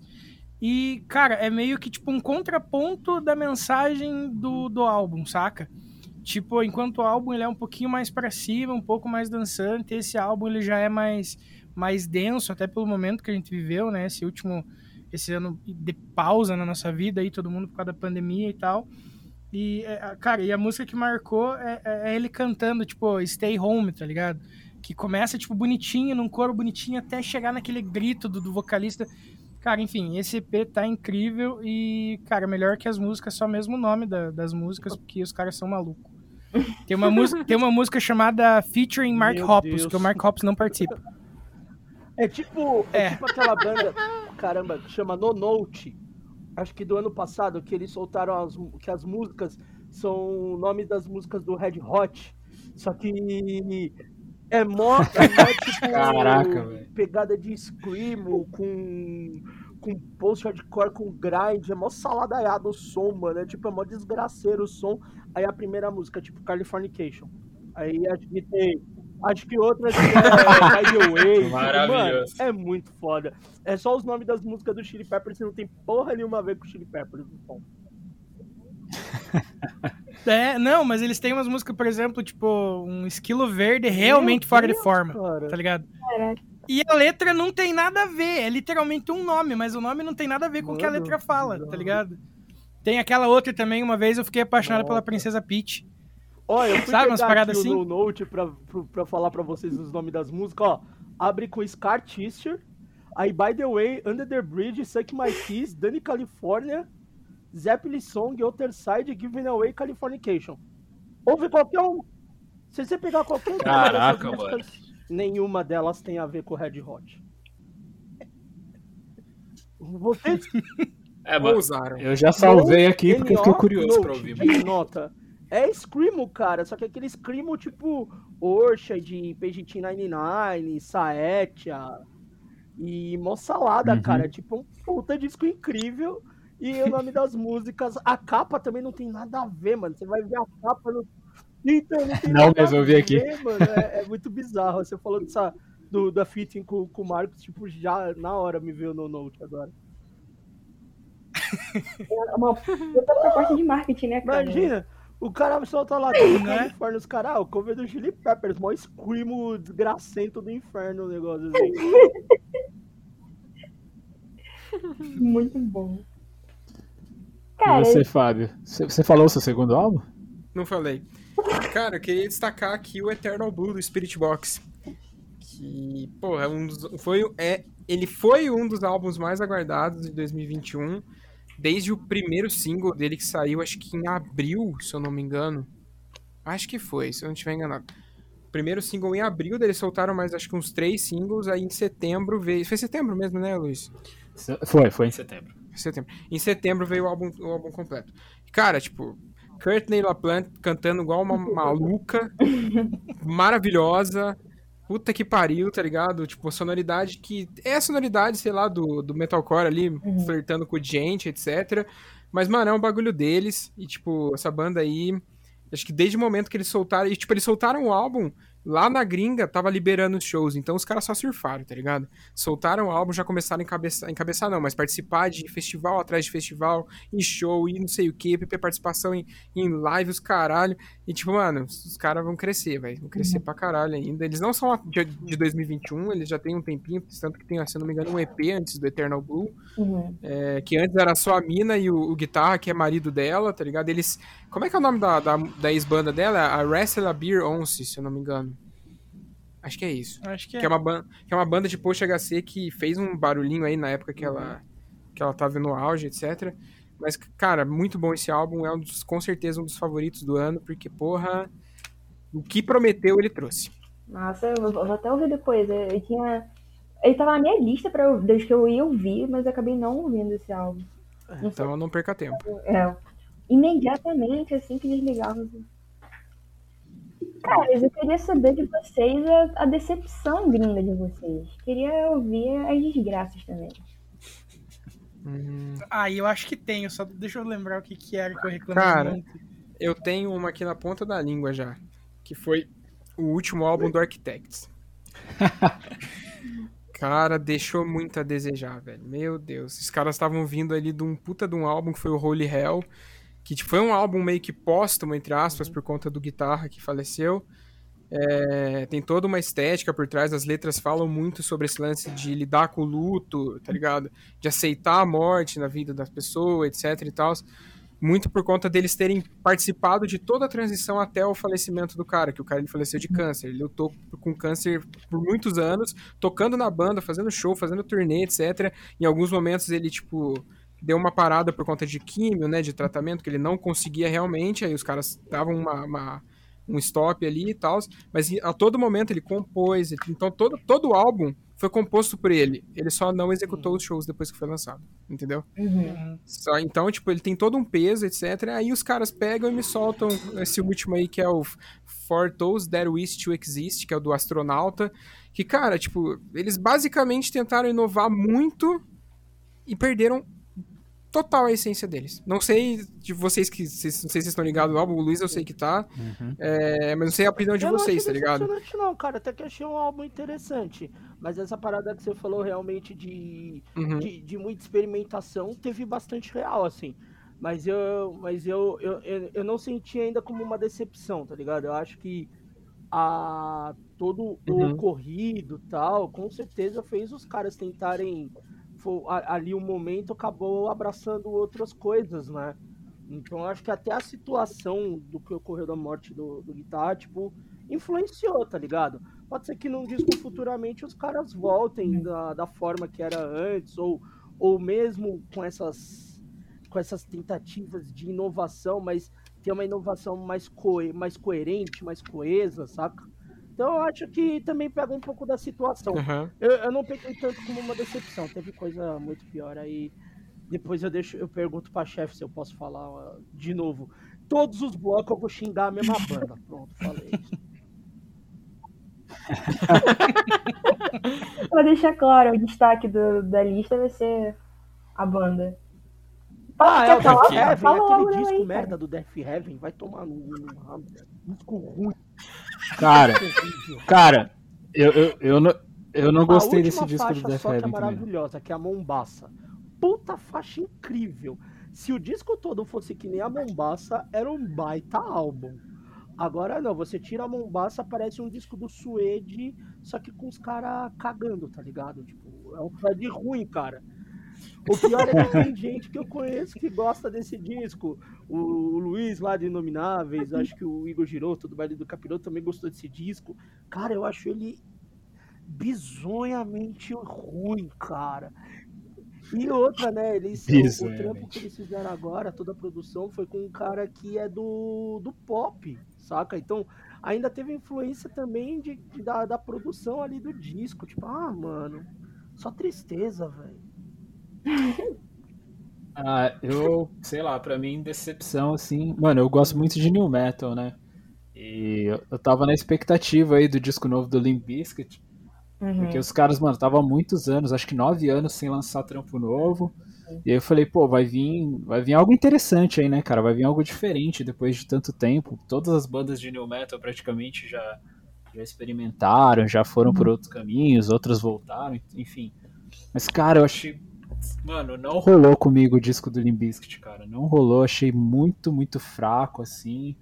É, A única coisa que pra mim, assim, que continua legal são os riffs do Wes Borland, que o guitarra lá ele é surreal, maluco, puta, salva mesmo. Mas de resto, assim, cara, até o, o single que eles soltaram lá, o primeiro single, Dead Vibes, eu achei bacana e tal. Mas, nossa, o disco dá umas escorregadas, assim, os caras vêm com uns lances de violão. Não que música com violão seja ruim, mas sabe como, quando não funciona com a banda? Sim. Uhum. E, cara, assim, achei bem genericão, assim, tipo, Bizkit depois de nove anos fazendo mais do mesmo e, e até abaixo do que fazia antes, assim, eu olhei e falei, puta que pariu, hein, mano. É, exi- existem dois tipos de decepção, né? A decepção quando o álbum é ruim e quando a decepção é mais do mesmo, né? É, Não sei o é. que é pior, cara. Acho que talvez mais do mesmo é pior, porque bosta que a banda tá, às vezes, com preguiça, tá ligado? Esse, Uhum. A banda tá meio sem vontade. esse falhou comigo bonito, assim, mano. Foi um disco que eu ouvi, eu falei, puta merda. E eu queria, eu queria muito ter gostado. Falei, putz, vem o novo do Limp Bizkit aí, o mas não, problema não é veio, o não. disco ele é mais do mesmo e ruim ao mesmo tempo. Aí é foda. O novo do. O Sim. último do Dark Throne é, É, assim. Ele é mais do mesmo e ele é uma bosta. Tipo, o disco ruim dos infernos. Nossa, gente. É, e o foda é que assim, o último disco do, do Limp Bizkit, o Gold Cobra, Ah, já, é já não era lá aquelas coisas, tá ligado? Tipo, já não é um disco. O Gold Cobra já não é um disco muito bom, assim. Ele tem umas músicas boas, mas no geral ele é um disco bem irregular. É, e aí, puxa, putz, depois de nove anos você me vem com um disco se pá pior que o Gold Cobra, aí você tá. Aí você tá de Ah, cara, sacanagem, né? mas é complicado, né? Tem umas bandas que a gente cria uma puta expectativa, mas chega depois, tipo, de tantos anos. Eu não gosto da banda, mas um exemplo famoso é o Chinese Democracy do Guns lá, cara. Ficou sem uma expectativa gigante desse disco por anos sim. e ele é uma merda, né? É, cara, o Limp Bizkit já é uma banda meio odiada pelo pessoal, né? Já é uma banda que sofre hate aí, né? Eu entendo até algumas pessoas não gostarem e tal. Mas é uma banda que eu gosto, cara. Eu ouvi muito na adolescência, assim, então é uma banda que eu tenho uma, uma relação legal. Mas não rolou, cara. E olha que eu tentei, mano. a minha decepção do ano vem nessa onda aí do mais do mesmo, que tipo, o Real Friends lançou o Turning 2 esse ano e tipo, beleza, nós temos um novo vocalista e queremos mostrar ele pra galera. Como nós podemos fazer isso? Fazendo ele regravar músicas que são icônicas nossas para que a galera compare ele com o Nossa. vocalista antigo. Yay! Ideia genial! Aí tipo, bicho, eles regravaram Nervous Wreck, por exemplo. Nervous Wreck não, é... É, Nervous Wreck. E daí regravaram a versão reimaginada dela. Caralho. Tipo, bicho, saca? Daí meio que. Acho que tem duas músicas, três músicas autorais e o resto é tipo. é, reaproveitando música antiga e reimaginando a música que ainda, que já, ainda tá no mesmo disco, entendeu? Tipo, a primeira música é Remedy for Reality, por exemplo, e a primeira música reimaginada no mesmo disco é Remedy for Reality. Tipo, mano, então faz outras, tá ligado? Porra, ah, eu fico puto. Porra, se fosse um trampo foda, tipo, porra, a Cefa lançou um puta, um puta CD ano passado. Esse ano estão reimaginando todas as músicas. É um trampo diferente. Agora você pega e no mesmo álbum, você lança uma música, você já reimagina ela. Ah, porra, enfiou no cu o lançamento, podia ter feito qualquer outra coisa. Deu nem tempo, né, de, de deixar a música saturando. Cara, É, caralho, que bizarro ah, isso daí. pelo amor. Sim, Eu total, eu fiquei muito puto. que você falou. Caralho. Nossa, que burrice, mano. Nossa, rapaziada. Uhum. Ô, ô chefe, você me permite eu, eu, eu, eu falar um pouquinho rápido aqui? Eu não sou patrão de ninguém, não. Eu queria só, já que esse- esses três meninos estão aqui hoje, primeiro eu queria parabenizá-los pelo o ano, né? O, o Podcore aí tem produzido bastante, mas eu queria parabenizar da Sim. premiação que vocês fizeram recentemente aí. Eu sempre erro o nome do site, vocês vão me perdoar. É Don Stage? Puta, acertei. Eu sempre Isso. falo Isso. Dom, é, ou é Dom Rata, Dom, Dom sei lá o quê. Eu sempre erro. Cara, Ó, eu, vou, eu vou aqui, conversas pessoais, conversando com o Alan do Espaço Cerebral. Eu acho que eu falei uns 10 nomes diferentes do site. Até uma hora eu falei, peraí, Alan, deixa eu pegar o nome dessa porra desse site que eu vou decorar agora, tipo, vou falar com você. Aí eu li ele umas 10 vezes e deu. Falei o nome errado de novo, tá ligado? Aí eu apaguei o áudio, daí eu mandei o nome certo, tá ligado? Mas primeiro eu queria parabenizar vocês e o Down Stage. Acertei. Vocês tiveram a premiação. Mas eu também quero dar um puxão de orelha aos arrombados que indicaram, principalmente nos podcasts, porque faltou um monte de podcast aí do underground e ficaram colocando uns podcasts grandes aí que não apoia ninguém. E isso eu queria dar minha cutucada que não tem a ver com vocês. Tem a ver com o público que tá ouvindo o podcast, que tá lá lendo do stage. Vocês têm que apoiar a galera do underground, não só o podcore, como espaço.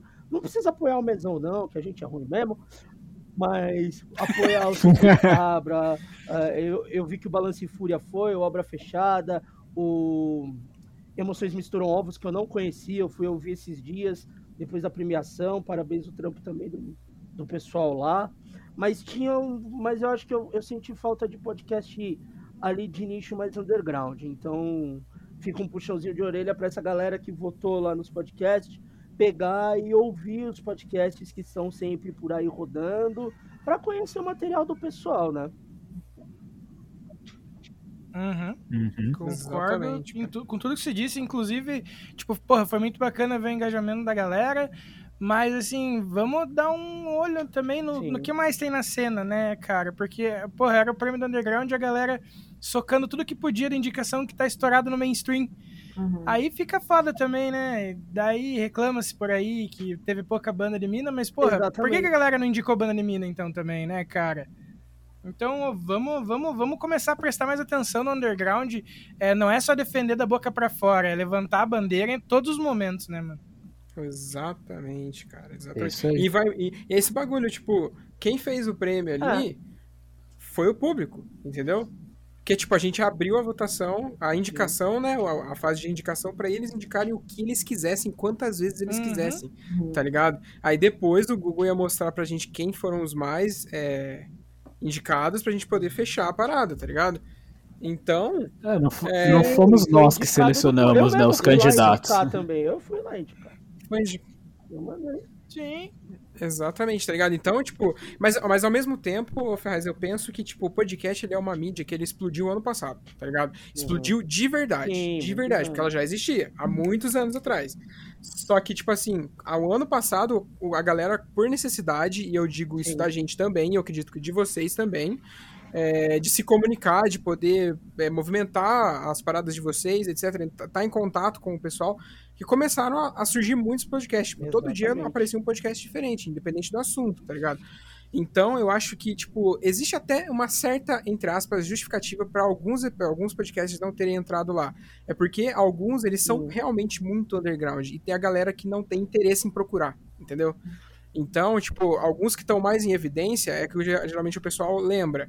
Aí alguns que não apareceram lá é porque são muito underground e, e atuam dentro de uma certa bolha. Por exemplo, ali, vou citar o Cantes aqui, porque não tem como conversar É. sobre Não tem como, citar né? Leonardo é Cantinho. Mas, underground. mas, por exemplo, não tem como. Exatamente, é o cara que tem a chave de Santos no bolso. Ele, eu digo que aquela parada que ele faz lá de quarta-feira, a Pod Quarta, que ele coloca vários episódios de vários podcasts, seja tipo de, de um alcance maior, de um alcance menor, enfim, é uma vitrine perfeita pra quem, putz, tô querendo conhecer um podcast aí diferente, tô cansado dos que eu tô ouvindo, quero tipo dar uma surfada aí, mano. Caustic lá, arroba Caustic Record, entra lá, vai na Pod Quarta, na última que tem lá, que tem muita coisa, tá ligado? Mas tem muita coisa. E eu acredito que você que tá ouvindo esse episódio deve conhecer pelo menos 90% do que tem lá. Então você tá no caminho certo. E tudo muito fácil acesso, né, cara? Tudo muito, muita amostra, né? Nada muito escondido. permitem eu Exatamente. só fazer uma ofensa a um dos podcasts que tava lá? À Fala, vontade. fica à vontade. Se for o que eu tô pensando, eu Ah, até eu acho que sim. Vai tomar no cu vocês que votaram no podcast do Barbônico. Vai pra casa do caralho.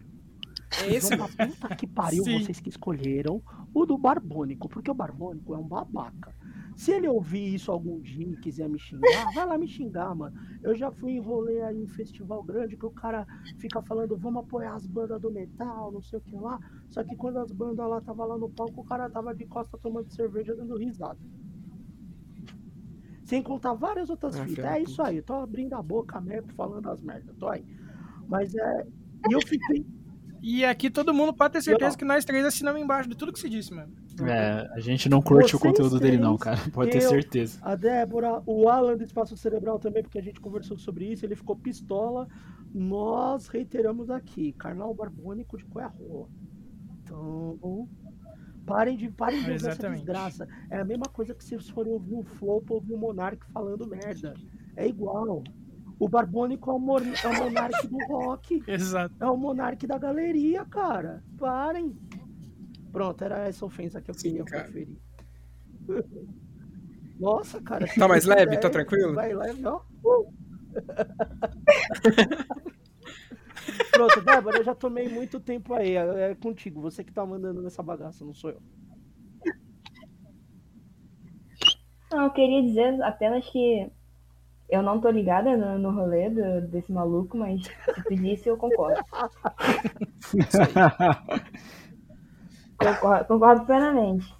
Mas, cara, eu acho que chegamos ao fim aqui do nosso papo. Queria agradecer demais a presença de vocês, vocês toparem essa, essa loucura que tem sido os melhores do ano. É, queria parabenizar realmente também o canal de vocês, conteúdo muito massa, sou muito fã. Até da- das artes que botam no, no Instagram, eu fico tipo, caraca, cara, que coisa linda. Toda vez que, que, que sai uma arte, eu fico, porra, bicho. Um dia, quando eu crescer, eu quero ser assim também. Ó, inclusive aqui eu fazendo o jabá, já que você tá falando da arte, segue lá, arroba jobs, underline, TK, que é a minha excelentíssima... Como é que tá escrito K, Fábio? Não é SA, né? É, não, é só o casinho mudo mesmo. Aí. E, e ela que faz as artes pra gente, inclusive uma das designers mais talentosas que eu conheço na minha vida e que eu ainda vou conhecer porque ela é a melhor de todas. Concordo com o Fábio. O único problema dela é querer roubar o meu homem, mas tudo bem. Acontece, acontece Ah. nas melhores famílias. família, tra- família tradicional tem disso. É, Tá certo. Mas, pessoal, muito obrigada mesmo pela participação de vocês. Queria agradecer. Pessoal, é, deixem as redes sociais de vocês também. Eu ia fazer isso, mas eu não, não tenho capacidade suficiente. Eu, provavelmente eu ia falar outro podcast, entrar no podcast errado. Então, Tá aprendendo bem, Débora. Eu faço igualzinho. É isso aí. Isso aí. o, o mestre. Ah, muito bom. Querem que eu fale, pessoal? vai lá, Fabi.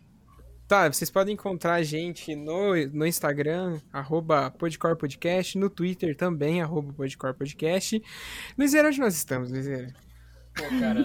Ó, o Fábio me querendo me pegar de surpresa aí, mas. Rau! Cara, nós estamos no Anchor, no Spotify, no Google Podcast, no, no Castbox, no Radio Public, no agregador de podcasts favoritos do Vinícius, que é o Podcast Addict, tá ligado? O Vinícius é o maior evangelizador do Podcast Addict que você pode conhecer.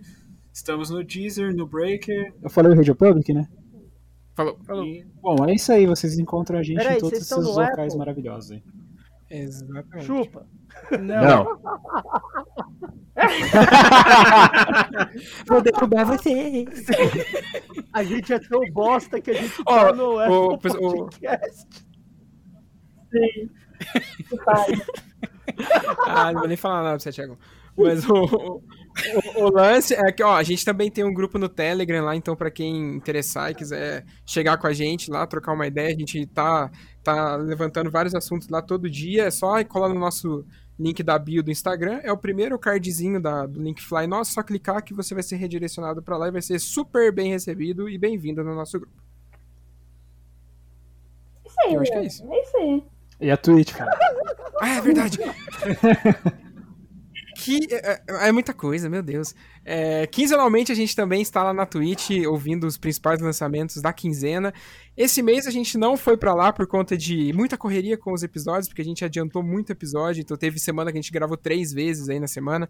É, mas a partir de janeiro, ali no dia 2, se nada falhar, a gente vai estar lá na Twitch ouvindo uma porrada de banda, uma porrada de som lá com vocês, trocando aquela ideia. Então, lá no, na Twitch, diferente das outras redes nossas, é só Podcore Underline. Você encontra a gente Dia lá dois assim na busca. online? E não tem. Opa, A princípio, sim, né, pessoal? estarei. Se tudo estarei der certo, cara, Vou, vamos vou, par- vou tá. Aí, Vou ó. encher o saco, vou lá encher o saco. Boa. Não, tem- não tem dancinha no Cola lá. Boa, boa. Cola lá, vamos, vamos falar mal do Barbônico. Uma hora falando mal do Barbônico. De como o conteúdo dele é uma merda. Partiu. Mais um, mais um pra, pra listinha, Ferraz. Daniel Alves, Cláudia Leite. Caralho. A tá Lista específica, crescendo, né? cara. A listinha tá crescendo. Maravilha. Ô, ô Ferraz, eu queria né, já, já tomar a palavra aqui de novo para agradecer você pelos elogios que você fez aquela hora lá também. É, a gente fica muito feliz quando o trabalho é reconhecido e pode ter certeza que o trabalho de vocês também é a mais pra caralho. E isso sou eu dizendo, mas os dois também concordam, eu Com tenho certeza. certeza Com disso. certeza. E te agradecer também, agradecer a Débora também, por estarem junto com a gente nessa empreitada de fazer conteúdo pra internet, principalmente conteúdo pro underground, cara. Porque se a gente faz é por amor, Pô, com cara, certeza. Só agradecer Exatamente. vocês. E tamo junto aí sempre. E essa caminhada louca de podcasters underground, né? essa maluquice. Exato. Tinha que ter algum evento de podcast pra todo mundo, nós colar e tacar cocô na galera que faz podcast merda. assim, tá? Podcast Award. Não, imagina. Não, não, Cara, vai ser o GG ali da, da se tivesse uma, uma mesa redonda, tipo assim, tipo, podcaster, tipo numa Comic Con, aí tivesse o Flow, o Vênus, o Podpah, o Barbônico e mais algum cocô aí. Imagina todo mundo junto assim, e daí nós tacando tudo merda nos caras, assim, que da hora. Puta, ia ser lindo, mano. É o meu sonho, é o meu sonho de podcaster, cara. Cara, é memorável. Foi tentando muito qualidade. Perfeito. Pronto, eu já falei merda demais. Beijo pra vocês, Débora. Termina aí, vai. Não, tem que, tem que o Fábio terminar, porque nem isso eu fui capaz de fazer, Thiago. Então Me perdoa. termina, vai, Fábio. Termina você aí. Pode terminar. Você vem aí. deixa eu terminar, vai. Não, não, eu quero saber, terminar que você fala é só eu parar de gravar ou você não vai fazer mais algum Você só agradece encerramento? o público e fala pra Ah, continuar ouvindo aí. Ah, pode crer. Então, rapaziada, continua aí na, na sintonia aí que tem mais coisa pra chegar. A gente vai encerrando por aqui. Toma uma voz dessa porra aqui. E agora é tudo nosso aqui. A gente ama muito vocês. E muito obrigado mais uma vez pela oportunidade. Fiquem aí, por favor, não deem pause, não, não pulem. Vai lá lavar sua louça, mas vai com fone de ouvido, ok? Abraço. Valeu. Valeu.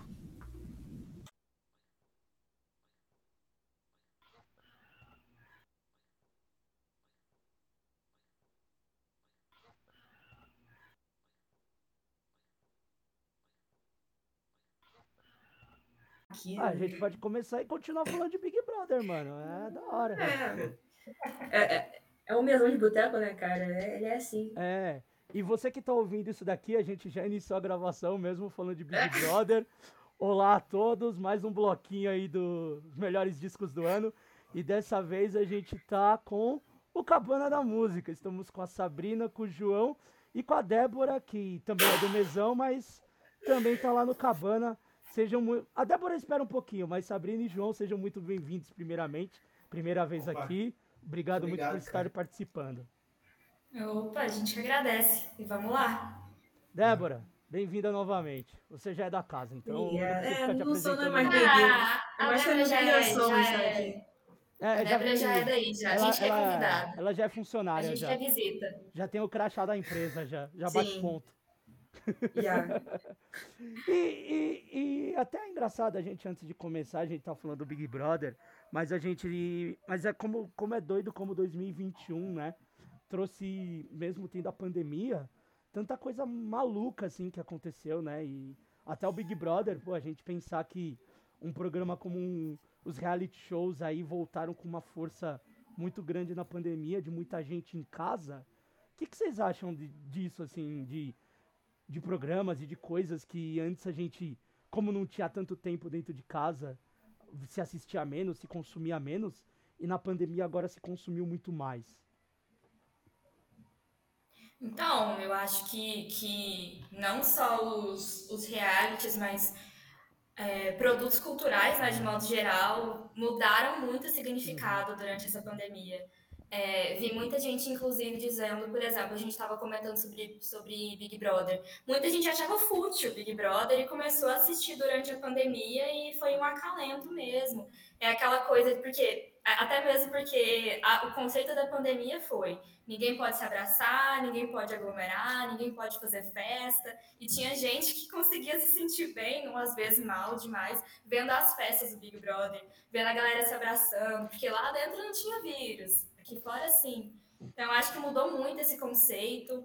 Por um lado é bom, por outro lado é ruim, porque, enfim, é, às vezes eu acho que dependendo da forma como a pessoa consumir, isso pode virar um, um problema, né? Tipo, é, até mesmo pelo fato de que o Big Brother ele reflete muito as tretas sociais, né? Muita Muito. coisa que a gente vê dentro do Big Brother. Inclusive, tem muita gente da psicologia que fala: olha, eu estudo o Big Brother. Porque muita gente, muita coisa que tá lá, que acontece lá, reflete muito sobre o que, que a gente é em sociedade. Enfim, falar sobre Big Brother é, é- tem, tem papo infinito, mesmo não assistindo Big Brother. E aí, João, e você? Qual que é a sua visão nisso, cara? Cara, então, eu acho que antes da pandemia, assim, a gente não se ligava e, tipo, a gente começou a se ligar um pouco depois, algumas pessoas, assim, né? Que, tipo assim, Big Brother era um negócio de bolha, assim, né, cara? Tipo, bolha de, de rede social, assim, né? Tipo, Twitter, Sim. assim, era muito... As pessoas já consumiam aqui, já era normal para elas. E com a pandemia, assim, a gente começou a usar cada vez mais rede social, né? Assim, né? Eu acho que as pessoas até reclamam muito disso, assim, porque virou um negócio que ficou até, se tornou até maçante, assim, que você vai lá, aí você vai e mexe no Twitter. Aí se você não cansou do Twitter, você vai lá e, sei lá, mexe no Instagram, mexe no Facebook, quem usa Facebook ainda também, né? Ou, sei lá, também, cara, você, o negócio é cansativo, assim, até por questões. Você tem o home office também, você também tem o. O que? É, EAD também, tudo no computador ou no celular. E então, eu acho que isso aumentou, deu muita vantagem assim, para o pessoal do Big Brother, assim, né? Que é, divulga o programa, assim, a Globo também, porque nisso dá muito engajamento para eles, sabe, cara? Muito mais Uhum. gente em casa, assim. E com isso, é, eu acho que esse é o motivo do boom, sabe? Do Big Brother. É, esse, ano passado nesse ano, assim, porque tem muita gente em casa, assim, e como está, assim, utilizando cada vez mais, assim, os, os aparelhos eletrônicos, parece que virou um- uma parte da gente, assim, né? Um negócio meio Cronenberg, assim, meio bizarro, mas é, eu acho que é isso, cara. Essa, esse cansaço, assim, também beneficiou a Big Brother, assim, pra cada vez mais consumir e tal. Meio cansativo, mas é realidade, né? É, que não teve só Big Brother, né? Se a gente pensar, teve os Big Brother, teve Power Couple, teve Fazenda. Uhum. Porra, eu me Sim, peguei sim. assistindo Power Couple. Eu nunca tinha visto na vida. Eu me peguei vendo Power Couple. E eu lembro no Big Brother do ano passado, quando teve a treta lá que o Lucas saiu da casa, eu assisti ao vivo. Eu fui ligar a TV, tem um sinalzão piratão aqui em casa. Falo mesmo, tem pirata mesmo. E eu fui, eu fiquei Apoia a vendo. pirataria. Apoia a pirataria É, total. E eu apoia fiquei a vendo. pirataria. E eu fiquei vendo a treta toda do Lucas e da galera esculachando ele, dele pedindo pra sair da casa. Aí ele gritando lá dentro da sala, lá do. Da sala do. Como é que é o nome do bagulho? Aqueles com. com confessionário. confessionário. É, que ele deu mó gritão lá, ah, não sei o que, que ele tá doidão. Aí o Boninho entrando às 5 da manhã. Isso que é dar, estar desempregado, né? 5 Sim. da manhã, ele Você falando que o, como é louco? que o Tudo cara tava isso que- saindo. Gente, é, é, é por isso que não dá muito pra, pra zoar 100% o Big Brother, mesmo que você seja daquela, daquele grupo careta de pessoas que acham que Big Brother é perda de tempo para consumo, porque o Big Brother representa muita coisa. O, gente, o que que significa um cara dentro de um confessionário tá gritando, berrando, É. simplesmente surtado? Isso significa muita coisa. Isso- a gente está falando de saúde mental, a gente está falando inclusive de racismo, a gente está falando de um monte de questão social. Dentro de Big Brother, olha que loucura. Débora, ó, o Projota pegou uma faca aquele dia achando que o Lucas ia matar a família dele ou não? Cara, eu tenho pra mim que sim. É o Projota, né, cara? É o Probosta, né? É, o- é, o, é o Projota. Com Probo- certeza ele eu- pegou. Eu botei o nome carinhoso de Probosta nele. Acho muito Ai, gente, carinhoso. tem nem o que dizer mais sobre esse cara. Brócolis. Isso aí eu me. Eu me absinto. Nossa senhora. E, e, cara, né, a gente tá falando do Big Brother, mas não só o Big Brother, né? Tipo, todos os canais de streaming, de filme, o próprio Spotify, tudo isso virou uma loucura muito grande, né? Tanto que, a- tipo, por mais que já, já venha sendo, já vinha sendo uma, uma tendência essas produções é, da Netflix, da, dos outros, das outras plataformas, que são, hoje em dia são milhares, né? Que, incontáveis. É, isso, isso foi, foi uma loucura total, tá ligado? Tipo, tem, agora tem reality show dentro do, da plataforma de streaming, né? Ah, tem aquele do tem casamento às cegas, né? Tem os de fazer que o, bolo, que o pessoal não surreais. pode, que o pessoal não pode transar, não pode fazer nada, É. perde, perde dinheiro. Porra. Tem, eu esqueci o nome, é da Netflix. Tem uma versão brasileira e tem uma versão gringa. Se você dá um selinho na pessoa, você perde, tipo, eles têm sei lá quantos mil de grana cada vez que eles fazem algum ato carinhoso ou ato sexual, coisa assim, eles perdem dinheiro. Aí, tipo, se transar, perde 100 mil, assim, uns negócios assim. É tipo, é dá tipo um- six, só Se que dá um selinho, né, tá perde 5 mil. Beijo na boca, Você não que pode é ser 20 mil, adolescente sei lá. Não, Perde e, e é uma galera toda pro. E é uma galera toda ativa, sexual, que fala, nossa, eu transo três vezes por semana, não sei o quê. Você não pode fazer isso. Eles não querem. Mas é tipo, é total. Séries tipo. É total de férias com ex, assim, entretenimento. Entretenimento total de qualidade duvidosa, mas foda-se. Aquele, pra aquele. Super Shore, Acapulco Shore. É tipo, Não, tipo isso. ruim é aquele The Circle, né? Eu vi dois episódios É, do The, The Circle pra Circle. nunca mais, assim. Que Não, eles horroroso. aproveitaram, né, cara? Tipo, pandemia, assim, eles viram que a gente tava em casa, tava curtindo assim, né? A galera brasileira, assim, começou a produzir a Oda, assim, tava, tava começando a, começaram a inventar e tal.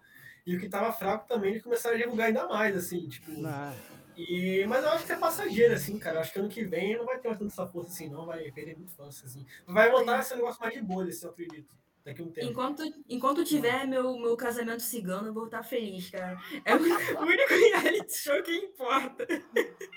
Meu grande casamento cigano é Caralho. muito bom, cara. Muito bom. Não, eu gosto daquele que é do. Acho que é do Discovery lá, que é o.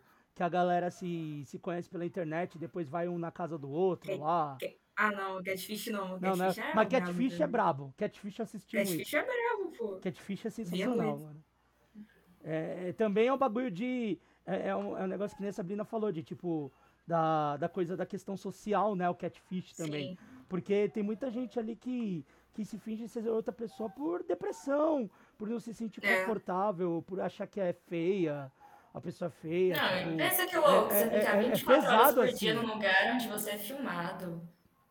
Tinha Filmado. relacionamentos que duravam anos, cara. E, on- totalmente online. Isso é. Tem uma galera que é escrota, E não era a pessoa que você achava, né? entende que, É. que a pessoa tinha tem um problema de própria aceitação, assim, é, é, é bem foda. Mas, gente, vamos falar o que interessa, que a gente já tava falando muito de reality. Vamos falar de coisa É, boa. vamos falar de coisa boa, de TechPix, a sua câmera TechPix. 8 em 1. Ah, Sabrina, você começa, vai, as damas primeiro. Você pode falar, se você quiser, um disco gringo ou nacional e comenta sobre ele. Pode escolher qual que você quer Só não começar. pode Cláudia Leite.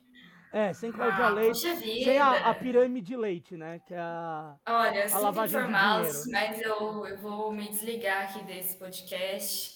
Infelizmente, Claudinha é minha rainha. Ah, se você gosta de Tá bom, né? Claudinha, então ó, até do Cabana acho que você expulsa, viu? Até você vai estar Porque sendo a Débora aqui já, já, já falou Eu não dou conta nem de manter esse personagem. Nossa senhora, o ranço. É o que é difícil da Sabrina ser Cláudia Me Leite. dá até coceira. Mas vamos lá. É o que é difícil Ó. da Sabrina. Eu, eu, agora falando sério, pra mim, esse ano, de verdade, é, apesar de tudo, assim, eu senti, eu senti falta de, de muitos, muitos artistas que poderiam ter lançado discos, acabaram lançando nada, ou lançaram só um single, ou lançaram só um EP, mas pra mim 2021 já valeu a pena, porque duas pessoas se encontraram depois de muitas décadas tentando se encontrar. E esse ano de 2021, assim, para quem ama muito música brasileira e toda a cultura da música brasileira, valeu super a pena, porque Jardim Macalé e João Donato se juntaram para fazer o síntese do lance.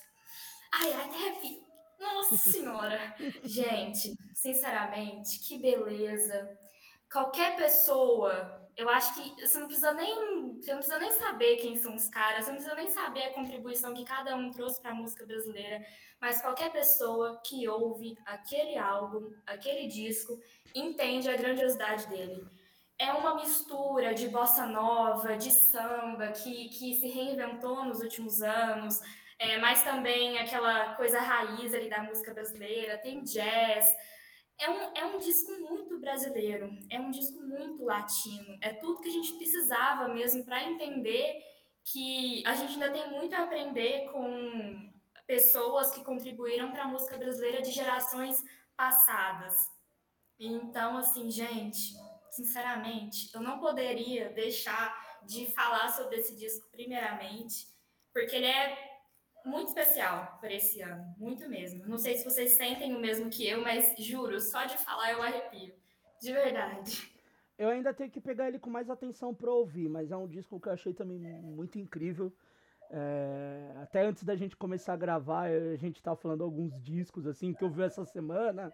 Principalmente eu e o João, a gente tava falando uns discos que pegou mais fresco agora nessa última semana. Mas é um disco que eu tenho que ouvir com mais atenção. Mas é uma junção de vamos se dizer, a junção de dois mundos num disco. Sim. Incrível. João, Débora, se vocês quiserem falar desse disco, ele é bem foda mesmo.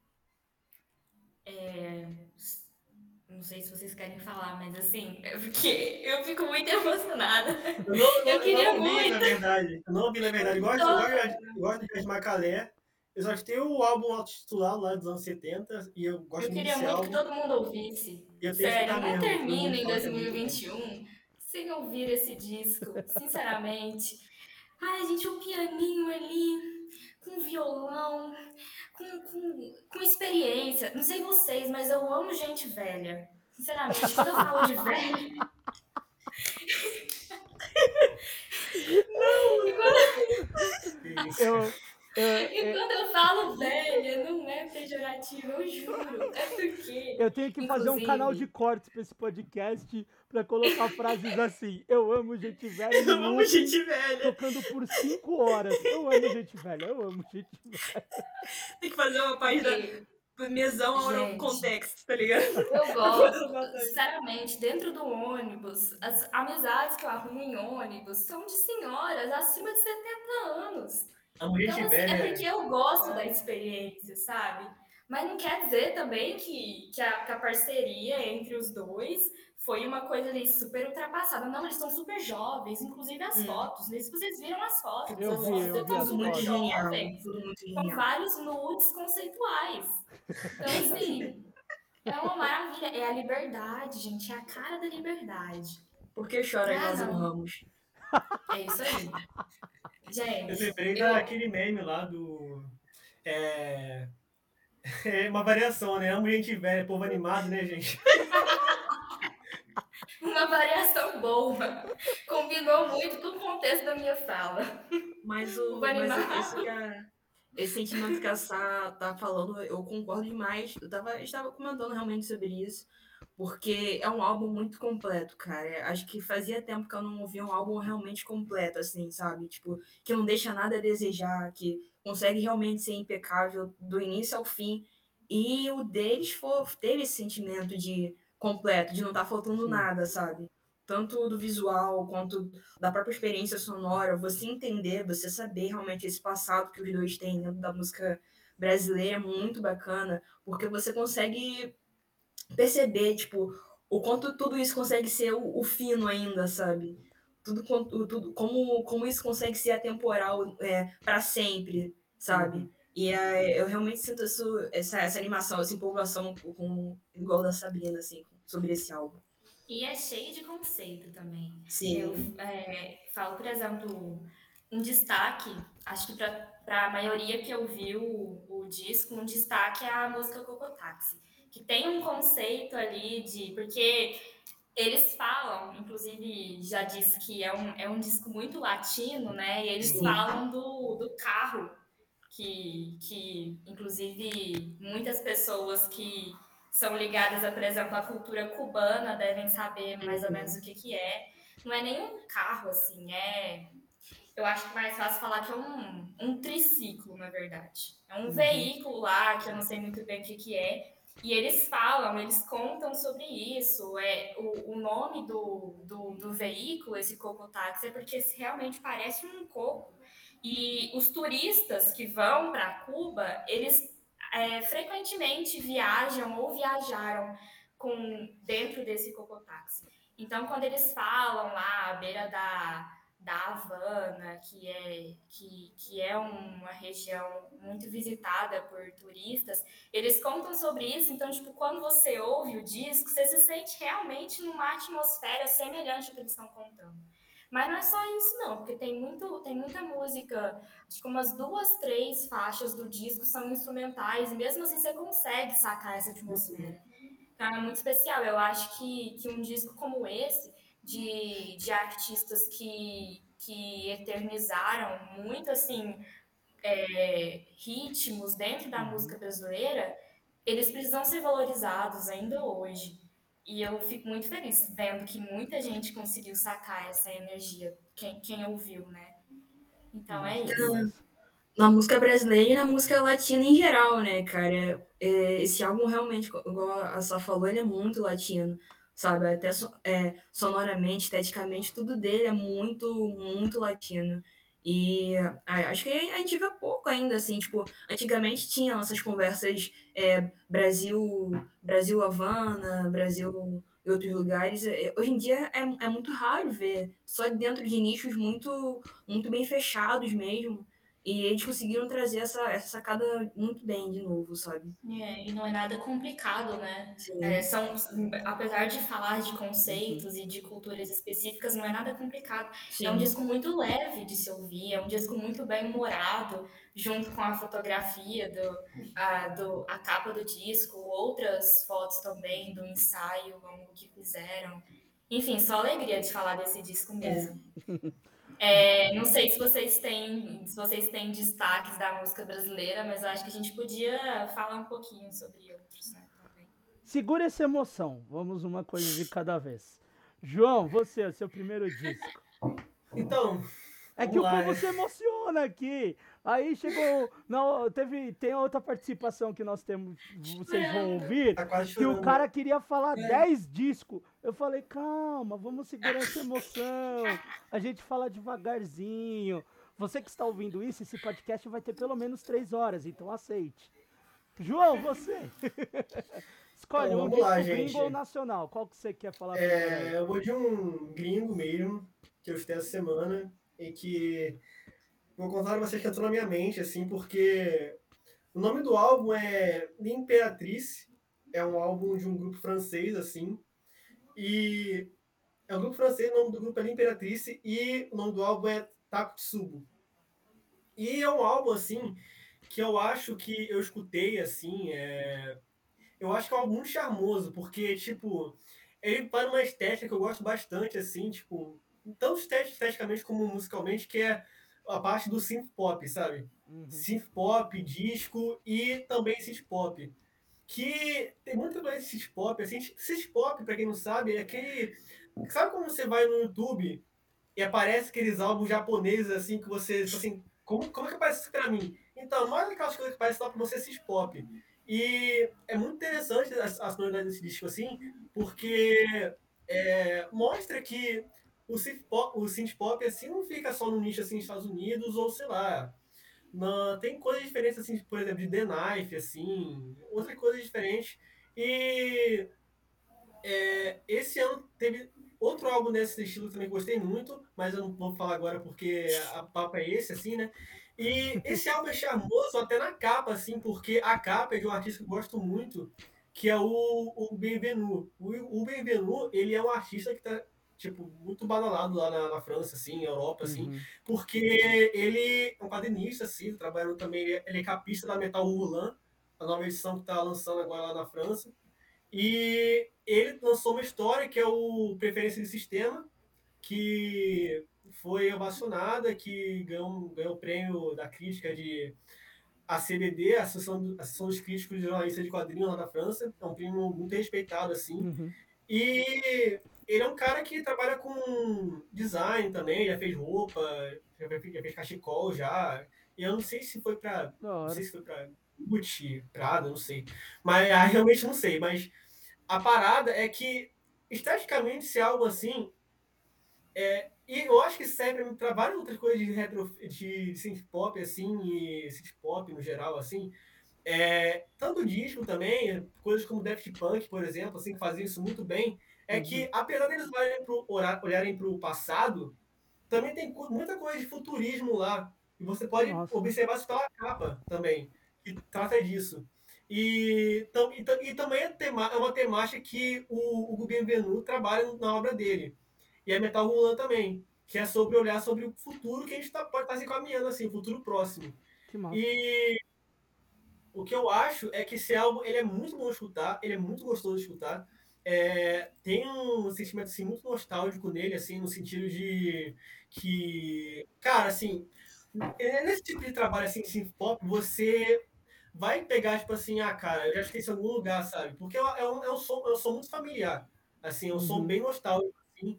E ao mesmo tempo que ele é nostálgico, você sente um pouco de futurismo ali. Pode até ser chamado um pouco de retrofuturismo, assim, não sei. Uhum. Mas eu acho que é muito interessante. É, eu acho que o álbum como um todo, assim, representa isso, assim. E eu acho que para pedir, para quem gosta, sei lá, por exemplo, de The Knife, gosta de Magdalena Bay, gosta de, sei lá, até Neon Indian também, eu acho que pra galera que gosta de ter essa sonoridade que volta um pouco para trás, ou até Daft Punk também, volta para trás Uhum. também, eu acho que seria muito interessante escutar esse álbum para mim. É um dos destaques do ano para mim, eu acho que é um álbum ótimo. Que massa. E é legal você falando de um, de um álbum francês, que a França tem crescido muito nos últimos anos em vários gêneros. Que nem eh, a gente. Vou citar de algumas coisas que, que, que eu vou lembrar, mas que nem. Cresceu-se muito na França cenários que não tinha, que nem o famoso black metal bermudinha, né? Que a gente fala, que é a galera que toca black metal e toma banho, que é as linhas meio Death Heaven, é, Fourth Hell tá crescendo muito. Sempre teve uma linha de gore splatter também, sempre teve muito gênero, mas punk, hardcore, eh, new metal. A França tá, tá, tá, tá nos últimos anos sendo um, tá, tá sendo um, um embrião de muita coisa boa. No pop, no eletrônico, no grime, tipo, tá crescendo muito assim a França. E tá muito legal que tá vindo Sim. muita coisa boa, né? Então a Sim. França ali na, ah, a gente tinha, lógico, a gente tem alguns cenários de alguns países na Europa, tipo Suécia, muito famoso por ter um cenário mais metal e mais punk. Aí você tem a Finlândia com punk. eh, você vai ter alguns cenários ali que são muito característicos. A Itália sempre teve mistura de muita sonoridade, Espanha e Portugal. Mas a França tem nos últimos anos e é, é muito massa. Você tá falando de, uma, de, um- de de um outro gênero, tipo do, do city pop, e que tá crescendo também. É muito legal ver isso da França, cara. Tipo, mu- é muito bacana mesmo. Outra, outra tendência que, que o João destacou também é esse retorno do, essa sonoridade mais, mais voltando pro passado, né, cara, que a gente tem visto. Eu, eu não sei se, se talvez a pandemia tenha sido um motivo dessa da galera ter explorado mais isso, tipo, um, um passado que tá distante, mas nem tanto, sabe? Tipo, quando a gente podia ir pra balada, quando a gente podia dançar e tal, e tipo, não sei se é por causa disso, mas já tinha sido feito a, com a, com a Dua Lipa, que trouxe a, esse de volta a uma parada mais oitentista, assim, o próprio The Weeknd, que a gente acompanhou, que foi garfado pra cacete por causa disso. Mas a galera tem, tem apostado muito nesse, nesse, nessa sonoridade mais E aí vários gêneros, né? Você pega do pop ao death Setentista. metal. O death metal Sim. também tem uma galera que tá tocando tipo banda dos anos 80, assim. É. Tipo meio obituary, meio umas coisas Sim, assim. sim. Aí você pega do pop, tipo, uma galera tá surgindo muito com, com som, uma sonoridade mais antiga, né? Os Pô, anos a- 80, aquela Esquimó Cowboy, né, cara, lançou duas músicas totalmente é, oitentistas. A Hypa Hypa e a Pompet, que lançaram há pouco tempo. Mas vocês também não percebem que, sei lá, tirando os 90, é claro, eu acho que os anos, anos 80 nunca saíram muito da moda, assim, porque Não. toda É. década sempre tem um, um álbum, assim, que se destaca, tipo assim, faz uma referência ou volta para aquela época, assim. Nos anos 2000 era o Daft Punk, por exemplo, assim, Sim. que voltava mais, mais pra época, tipo assim, final dos anos 70 e anos 80, assim, meio dos anos 80. É, também tinha o The Knife também. E, cara, assim, eu acho que é um negócio muito interessante, assim, você revisitar, assim. Muita gente fala que, sei lá, é brega, assim, que ou que não tem que voltar, porque, ah, sei lá, tem que, vamos explorar outros, outras coisas assim, vamos tá, inovar, ir para outros lados. Mas eu acho que revisitar é interessante, até para botar elementos atuais nessa, Exatamente. nessa, nesse gênero, assim, gênero, entre aspas, assim, nessa, nessa estética antiga, assim, e dá para fazer muita coisa em cima disso. Pode ser por forma de paródia, pode ser Uhum. fazer uma referência, assim. Dá para fazer coisa em cima disso ainda, sabe, cara? Tem, tem muito pano para manga, eu acho. Sem contar que vamos combinar, né? A maioria das coisas que surgem agora são reinvenções do que surgiu há, sei lá, 50, 60 anos Uhum. atrás. Muita Sim. coisa é uma reconfiguração, Sim. é uma reinvenção, né? É que é legal também que tem alguns gêneros que eram mais fechados que estão se abrindo para outras ideias, né? Então você vai ter nichos muito que eram muito quadradão ali, era muito reto, né? É, vou falar do gênero extremo, né? Tipo black metal, por exemplo. Que nem o Death Heaven veio com o shoegaze no, no meio da coisa, É. né? Pegar o Death Heaven que é uma referência dos últimos tempos, assim. Tirando o Hum. último álbum bosta, mas deixa pra lá. mas é, é- é- é a referência que não tem nada a ver com a sonoridade. Como você pega outros elementos, você pega a galera do punk, você pega a galera do, de eletrônico. Pô, vamos pegar uns anos atrás o Justice. O Justice colocando elemento de rock dentro do eletrônico, né? Uhum. Tipo, então você pega alguns gêneros que tem aquela tinha aquela coisa mais quadradona se expandindo, mesmo trazendo Sim. sonoridade do passado, que é bem legal assim. E, e isso, isso é, é legal que, isso, igual tu, tu falou, Tiagueira, isso se aplica para todos os estilos, né, cara? Sim. E isso, isso serviu para mim também, eu, até eu lembrei da Dua Lipa, é, que a gente vinha vindo, vi- a gente viu o pop se tornar cada vez mais trap, né? Todo mundo que, faz, que fazia pop começou a fazer trap. Aí veio a Dua Lipa e, e, porra, sabe, fez uma parada totalmente diferente do que todo mundo tava fazendo, com essa revisita, com essa visita ao passado, sabe? Com essa pegada é, oitentista. E, cara, sabe, problema nenhum, tá ligado? Teve a Miley Cyrus que também lançou o álbum que foi totalmente meio, meio nostálgico, assim, pra galera Eu que. acho que nostalgia tá na moda, né? É, Total. É. Porque Ela nunca saiu de moda. É, sim. Agora a galera gosta de nostalgia, assim. E eu acho que tem a ver com pandemia também, viu? Isso aí. tem, tem. É, eu acho assim que essa parada que vocês falaram dos anos 80, assim, antigamente, como eu falei, tipo, era muito negócio de nicho, assim, sabe? As pessoas experimentavam com, esse, com essa sonoridade, era tipo, poucas pessoas e, tipo, acho que o que tinha mais mainstream, eu acho, assim, pode falar, o Daft Punk, assim. Uhum. Tipo, as músicas deles estouravam, assim. Mas no começo da Daft Punk era mais um negócio mais eletrônico, assim, mais franco, assim, tipo, um negócio mais direto. Lá depois começou a virar meio que um. é, teve aquele revisionismo, assim, do, do, Discovery e tal. Hoje em dia eu acho que esse negócio popularizou, né? Não só na música, assim, eu acho que uma coisa que influenciou também esteticamente foi a voltar aos anos 80, assim, foi as séries também, tipo Stranger Things, Sim. assim, essas coisas que gosto de voltar pro passado. Tem filme também, aquele a coisa, tem muita coisa, né? É, só foi dando continuidade, né? Se a gente for pegar no- no- na, na música e depois no, no- no- na cultura pop, vamos se dizer, é tudo uma continuação, né? Que nem o- Uhum. o, o Daft Punk, na- no, no- vamos se dizer, a música que estourou, que foi o One More Time, você tem um vídeo que parece um desenho japonês dos anos 80, que em muito lugar passou. Aqui no Brasil você teve muito disso, em outros países você teve muito disso, e, tipo, contagiou. Então você vai trazendo referências e vai se abrindo e tem a coisa da nostalgia também das pessoas, né? Então é, é uma soma de uma coisa, de, de várias coisas, né? Que se torna uma única coisa. Mas é, é, é muito maluco disso tá continuando também nesse momento pandêmico, né? Então. é, Mas, porra, banda França, eu acho massa demais. eu, eu, eu, eu, eu gosto de França, eu gosto da França, eu gosto da França, acho da hora. Sabrina, você, agora o seu disco internacional, o mais famoso disco gringo.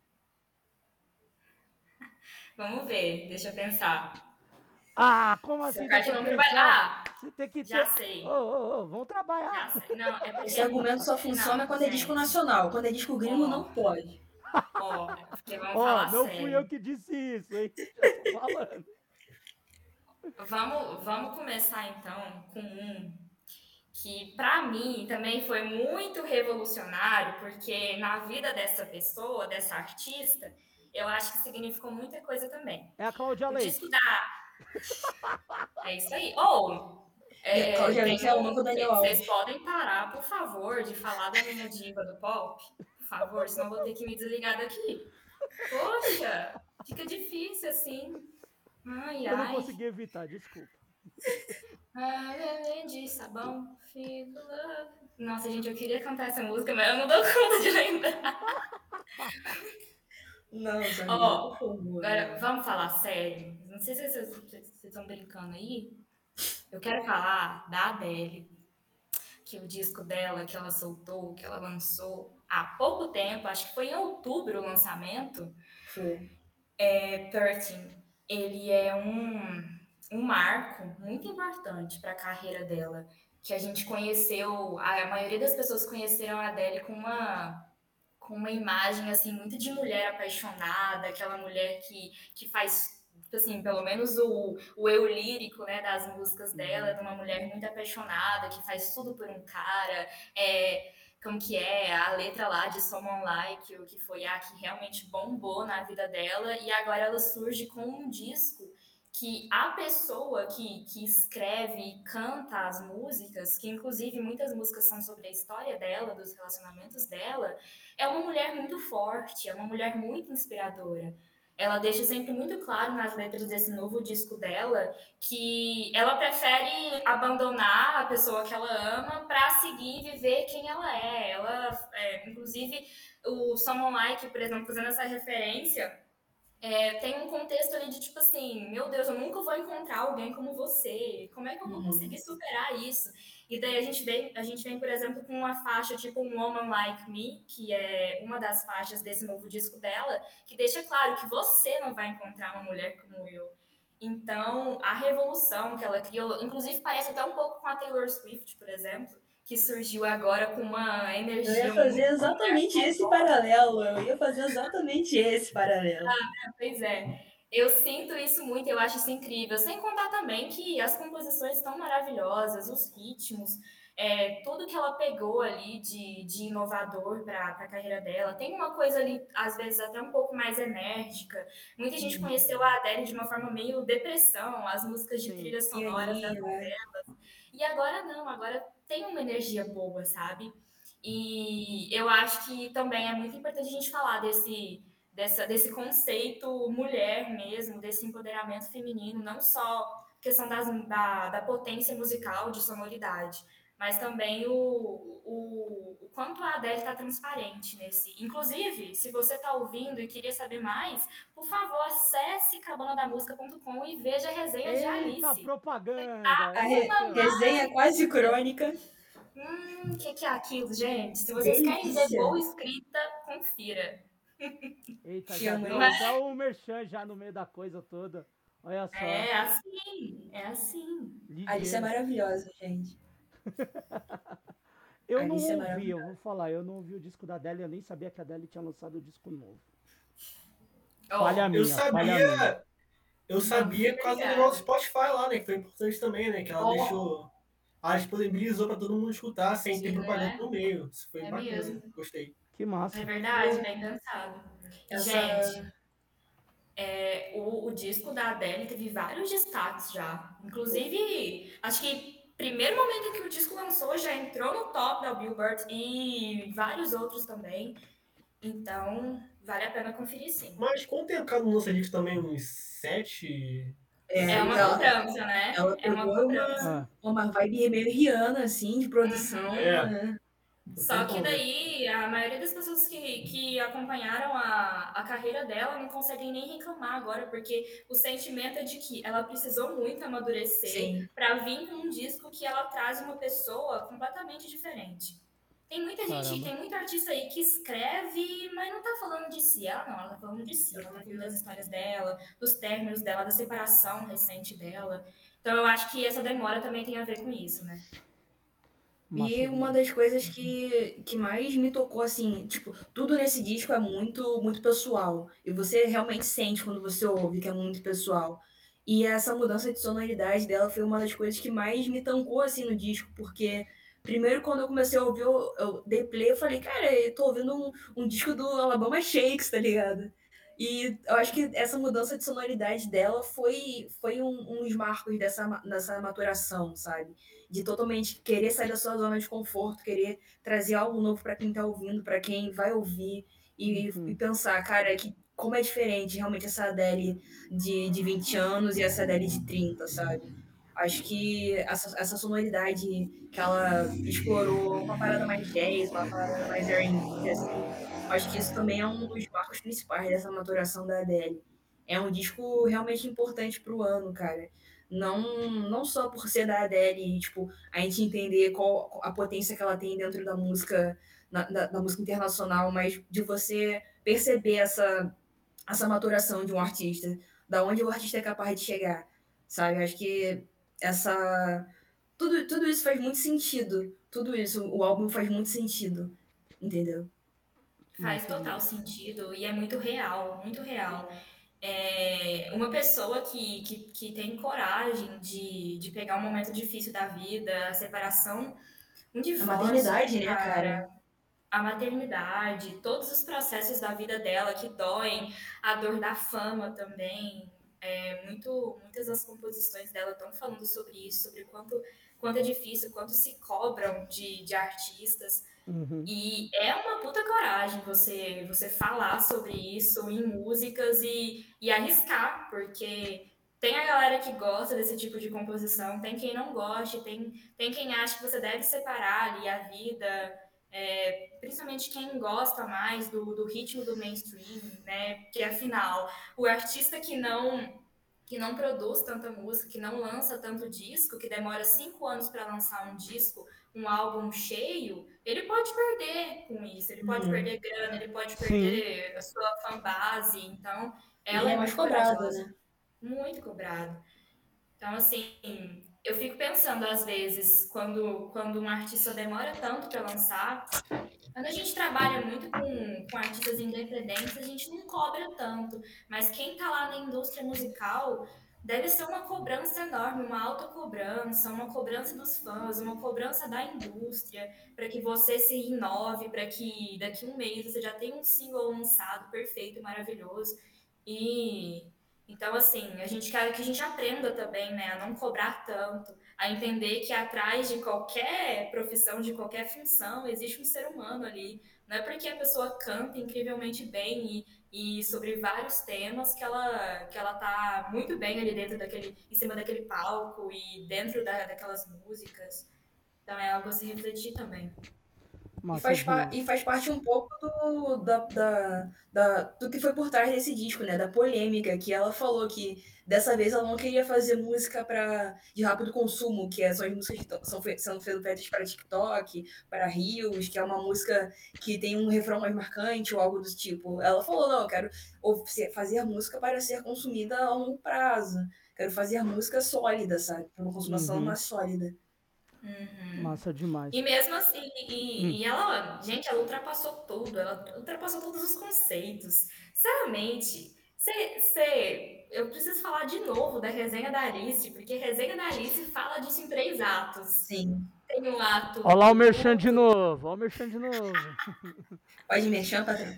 Porra, eu ia deixar o Pode? Merchan pro final, mas agora ela já, já mandou no meio mesmo, eu vou deixar, ué. As oportunidades que eu encontrar, meu amigo. Não, mas sério.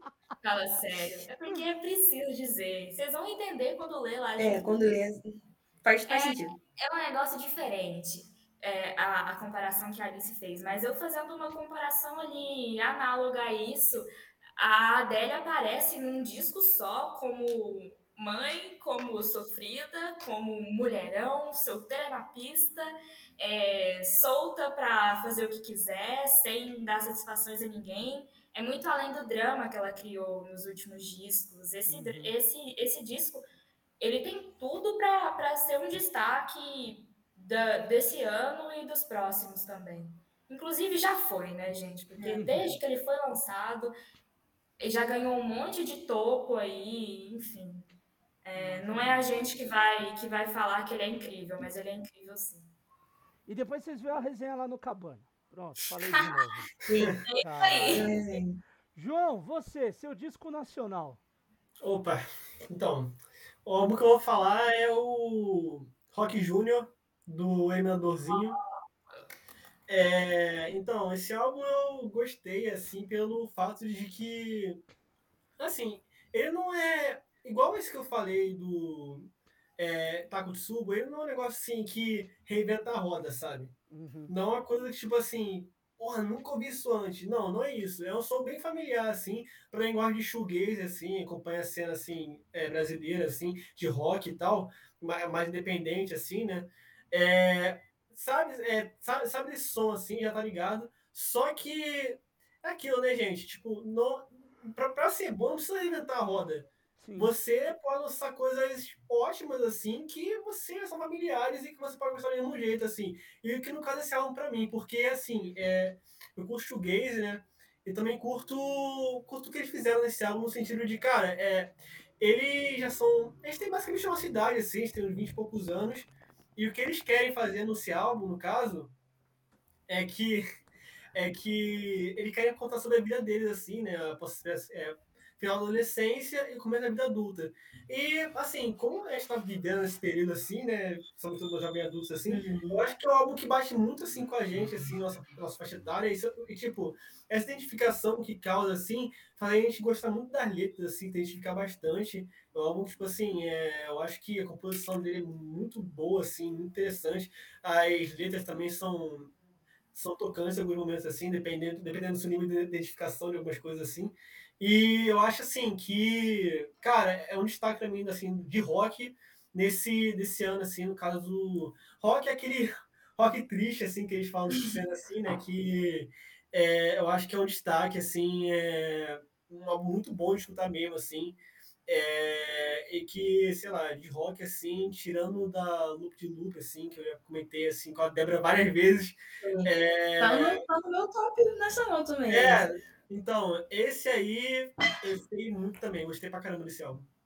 E eu acho Nossa, que essa, essas produções nacionais, principalmente, assim, internacionais também, mas nacionais, por estar mais perto da gente e por fazer parte da, da realidade, essas produções autorais que passam a ideia do que, do ponto de vista que a gente está vivendo, sabe? A gente que está sendo diretamente atingido pela, pelas mudanças que têm acontecido na sociedade brasileira, é muito interessante pro, em, em, em longo prazo, né, cara? Para você ver, tipo, o que, que o jovem pensava naquela época, o jovem adulto, o que, que ele entendia, como ele entendia a sociedade que estava vivendo, sabe?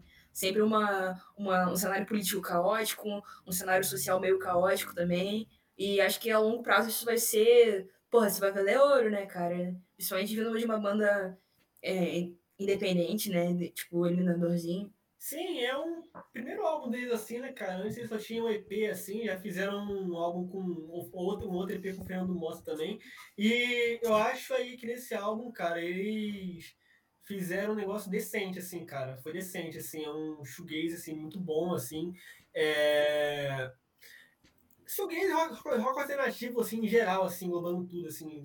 É sei lá, vocês querem acrescentar mais alguma coisa? O que, que a Sabrina acha? Tipo assim, ela, ela- eu falei aqui, ela se falou assim, nossa, cara, gostei pra cacete desse álbum também, né? Não, eu tô, eu tô concordando horrores aqui, porque eu acho que eu não ia terminar essa participação sem falar desse disco também. É, pra mim, que, que já acompanhava Eliminador, Eliminador, era Eliminadorzinho antes Essa, essa banda aí. Essa banda aí, sabe, né, salgado aí, salgado de quê?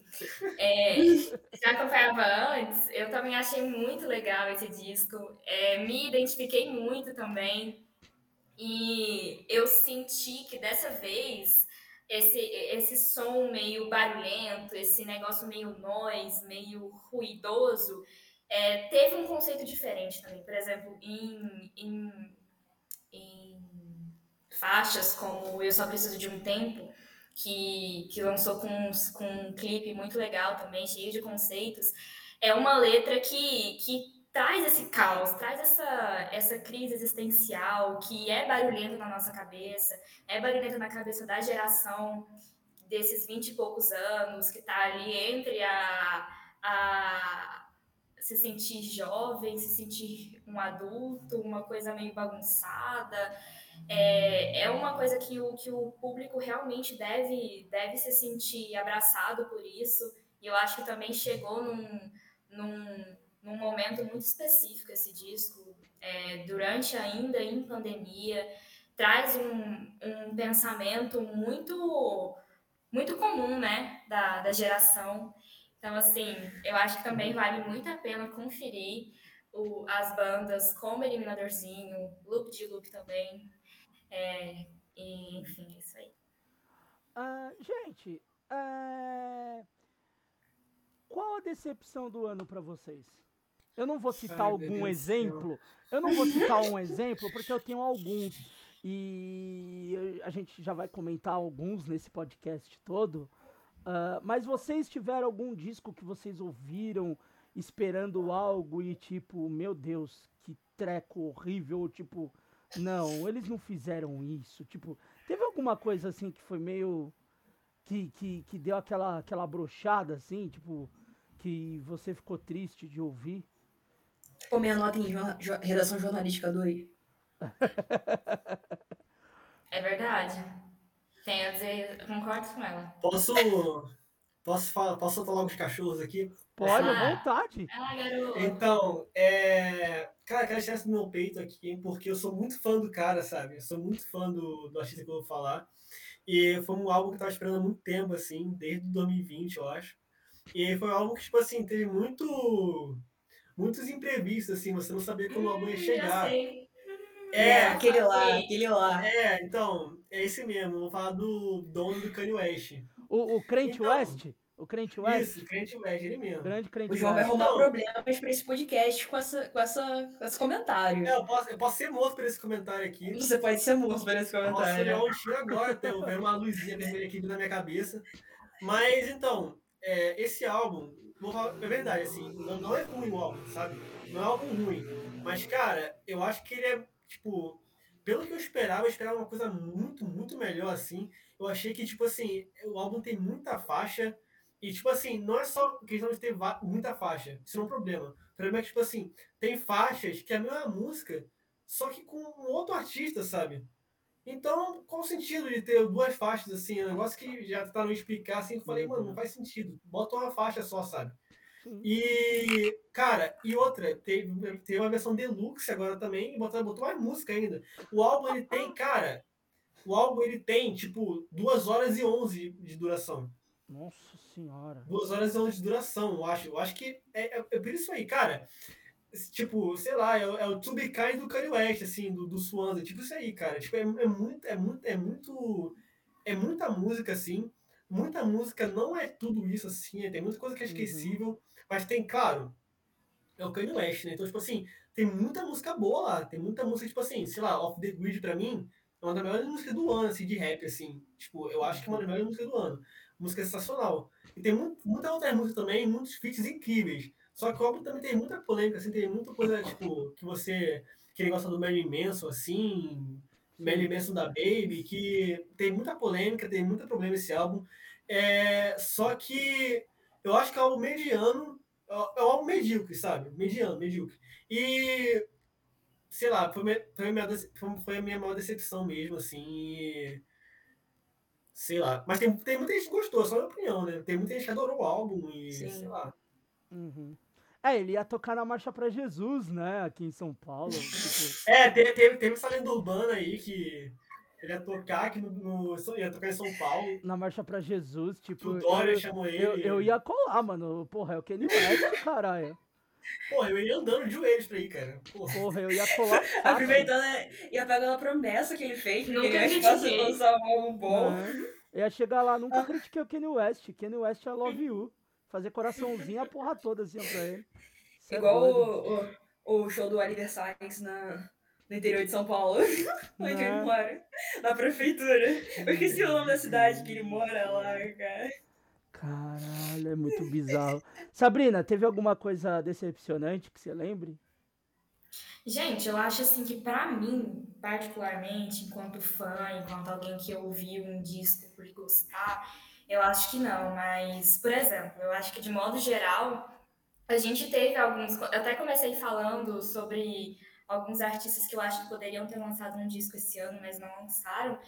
E tiveram alguns artistas que lançaram discos esse ano, mas não tiveram destaque nenhum. Por exemplo, pouca gente sabe que Justin Bieber lançou um disco esse ano. Ah, meu Deus, mas também é Justin esquecível, um né? disco. Mas vamos ser sinceros, é Só que- esquecível, né? Não, não, mas, mas combi- vamos combinar aí. Na maioria das vezes, durante, o, durante os últimos anos, é esquecível? É, mas pelo menos na hora do lançamento surgiu alguma coisa Ah, ali. sim, Ah, sim. uma crítica boa, um, um, um jornal tal soltou uma crítica positiva. Gente, não teve nada, não teve crítica positiva pra nada. O cara simplesmente lançou um disco e, sinceramente, na época eu pesquisei eu não achei uma pontuação positiva. É só coisa negativa. Mais ou menos parecido com Zen, por exemplo, que começou ali a se destacar no, no meio do pop, lançou um disco esse ano também que não teve nada. Teve crítica regular para pior. Então, gente, eu acho que, que dentro do pop é, mais geral, tanto o norte-americano quanto o britânico, muitos artistas e bandas lançaram discos que não se destacaram. Maroon 5, por exemplo. Sinceramente, eu sempre gostei de Maroon 5. Sempre. Mas com um disco lançado esse ano, não consigo destacar uma faixa que prestou. Parece que, que entram na lista de artistas e bandas que soltaram coisas para serem esquecidos facilmente. Então, assim, não, não foi nada que me deixou triste, não foi nada que me deixou desanimada, porque não são coisas que eu consumo com frequência, mas foi uma coisa que me deixou meio assustada. Porque, Uhum. querendo ou não, esses caras continuam na, na, no mainstream, na, na- no destaque ali, mundial. Há três anos atrás o pop era esses caras, né? Gente, O pop era. total. É que depois que o não Biel cantou que- Racionais, a... o É, as mudou, coisas né? ficaram. Você Depois não que acha o que Biel assim, as cantou pessoas, Racionais. assim, as pessoas consumiam essa parada, tipo, mais, tipo assim, mais pessoas consumiam, assim. Claro, tinha fanbase que seguia e segue até hoje esses caras. Uhum. Mas você não acha que as pessoas foram percebendo, assim, que provavelmente essas pessoas estão indo muito no automático, assim, tipo, produzindo Mais do coisas? mesmo, né? E também É, a gente tipo- pensar, as pessoas também envelheceram, né? Tem isso É. também. Eles Sim, tinham um sim. público uns 4, 5 anos atrás que já tem 5 anos a mais, vamos se dizer. Então a pessoa já não tem mais aquela mente e ela pode ter buscado outras coisas também, sabe? Então é, É. é, é compreensível nesse ponto. Mas verdade, eu não sabia que o Justin Bieber tinha soltado coisa, que o Maroon 5 Não teve notícia, simplesmente. Não- Cara, Maroon sabia, 5, a última música deles que eu fez sucesso foi aquela I, é, I Don't Wanna Know. Eu acho que essa música tem 7 anos.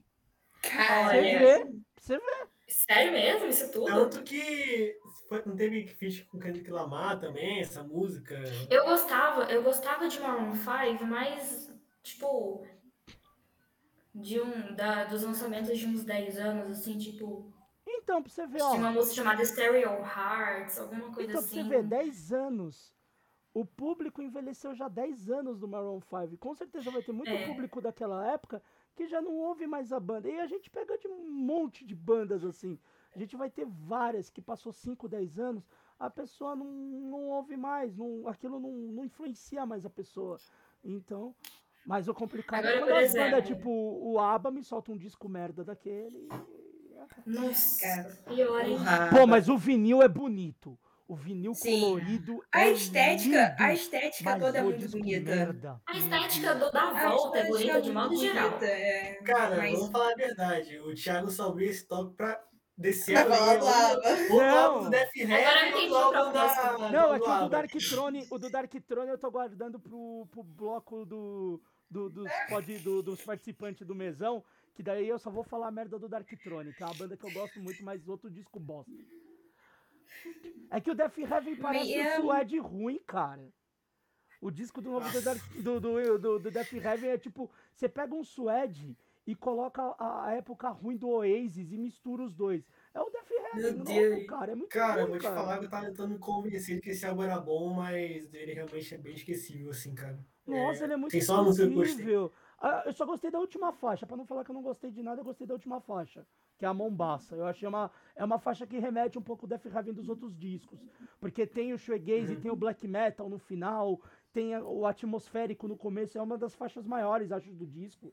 Acho que tem quase oito minutos a faixa, não sei. Eu sei que ela é bem extensa. Mas ela tem a, a cara Death Heaven, né? O formato Death Heaven. Agora, o resto... Pô, os caras, os cara, os- o, o disco dos caras foi anúncio do iPhone 6, sei lá o que. Porra, é uma banda grande pra fazer um disco bosta desse. Pronto, falei. E essa moto aí? Passou Porra, desculpa, cara. Nossa. Passou do lado aqui. Nossa. É, mas no Heaven, assim, eu acho que. Eu acho que eles foram bem mais felizes, assim, tipo, nessa parada tipo, de Marco Shoegaze, assim, naquele álbum que veio antes desse, que é aquele álbum que tem Honeycomb. É o. Não sei que lá, Ordinary Corrupted, não é? Esse mesmo. É, esse não sei que é lá. Ordinary Corrupted. É um nome grande lá. Esse álbum é bom.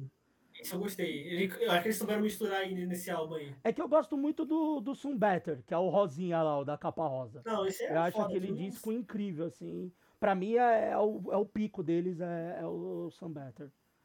Mas, gente, a gente vai terminando o bloco com o Cabana.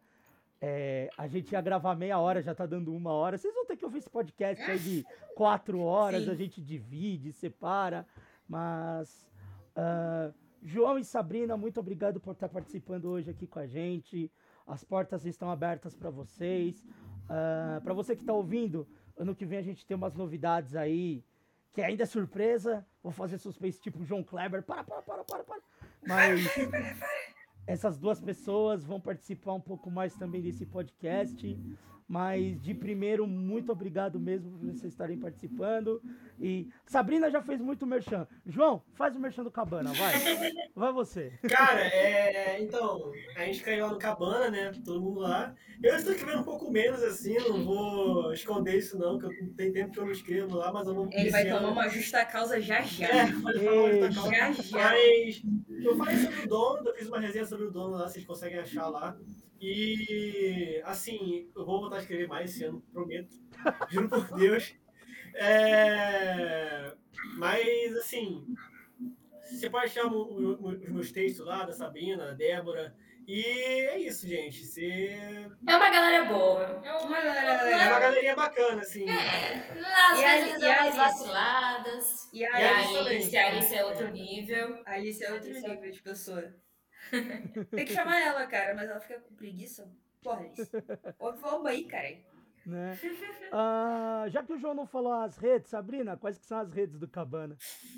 Pô, esqueci das redes. O Né? João Então. tá doido pela justa causa, cara. O Esqueci João das redes. vai tomar Pode falar, causa. pode falar.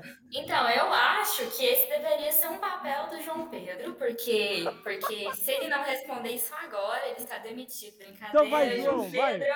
Peraí, peraí, então vou deixar Ô, o João falar. Vai, João, fala. Confere. Fala as Tá redes, bom, você vai. pode, você pode encontrar a gente no Instagram, Twitter, pode encontrar a gente no, no nosso blog, né? Nossa, no Cabana da Música lá. Navegador mesmo, assim, e Facebook tem? Não sei. Não, Facebook não tem. Facebook não tem. Não tem. Então, Instagram e Twitter, gente. Ó, Qual arroba, João? E- Qual arroba, João? O arroba, João. Arroba- João. É arroba Cabana da Música. Aê! ah, no Instagram, ele já tá demitido, a gente vai conversar Ele tá durante. Que o intervalo. É, durante o intervalo a gente vai resolver esse problema. É, no Instagram você encontra a gente como Cabana da Música Underline, no Twitter como Cabana da Música e no TikTok você encontra a gente lá também, porque a gente tá começando por lá, tá bom? A gente tá fazendo dancinhas diferenciadas. É, inclusive, a gente vai soltar é, uma coleção de, de TikToks dançando músicas de destaque desse ano. Então a gente vai ter lá, por exemplo, Marina Senna, de primeira. Marina Senna Sim. Vem Pra Mim. Viajei ter no seu sorriso. Eu já deitei no seu sorriso. E é isso aí, confira, hein? Tchau. Débora, A que ponto valeu. chegamos? Dá mais. ah, Não dá mais. Fecha as portas, meus amigos É, boteco. vamos Fecha as fechar as portas. Mas, gente, vocês que estão ouvindo aí, vocês continuam seguindo o podcast. Pessoal do Cabana, muito obrigado. A Débora também é do Cabana, ela já falou algumas vezes em outras gravações, mas também tem material dela lá. Tem o Eduardo, que já participou um monte de vezes aqui. E pode ter certeza que o Cabana vai voltar muitas vezes aqui nesse podcast. Vocês que estão ouvindo, continuem que vai ter mais bloco. Sei lá, eu vou montar de algum jeito essa porra. E vocês que estão ouvindo aí, a gente já conversa mais um pouquinho. Tchau pra vocês, chega de gravar que eu já ri muito agora aqui. Tchau, tchau, galera.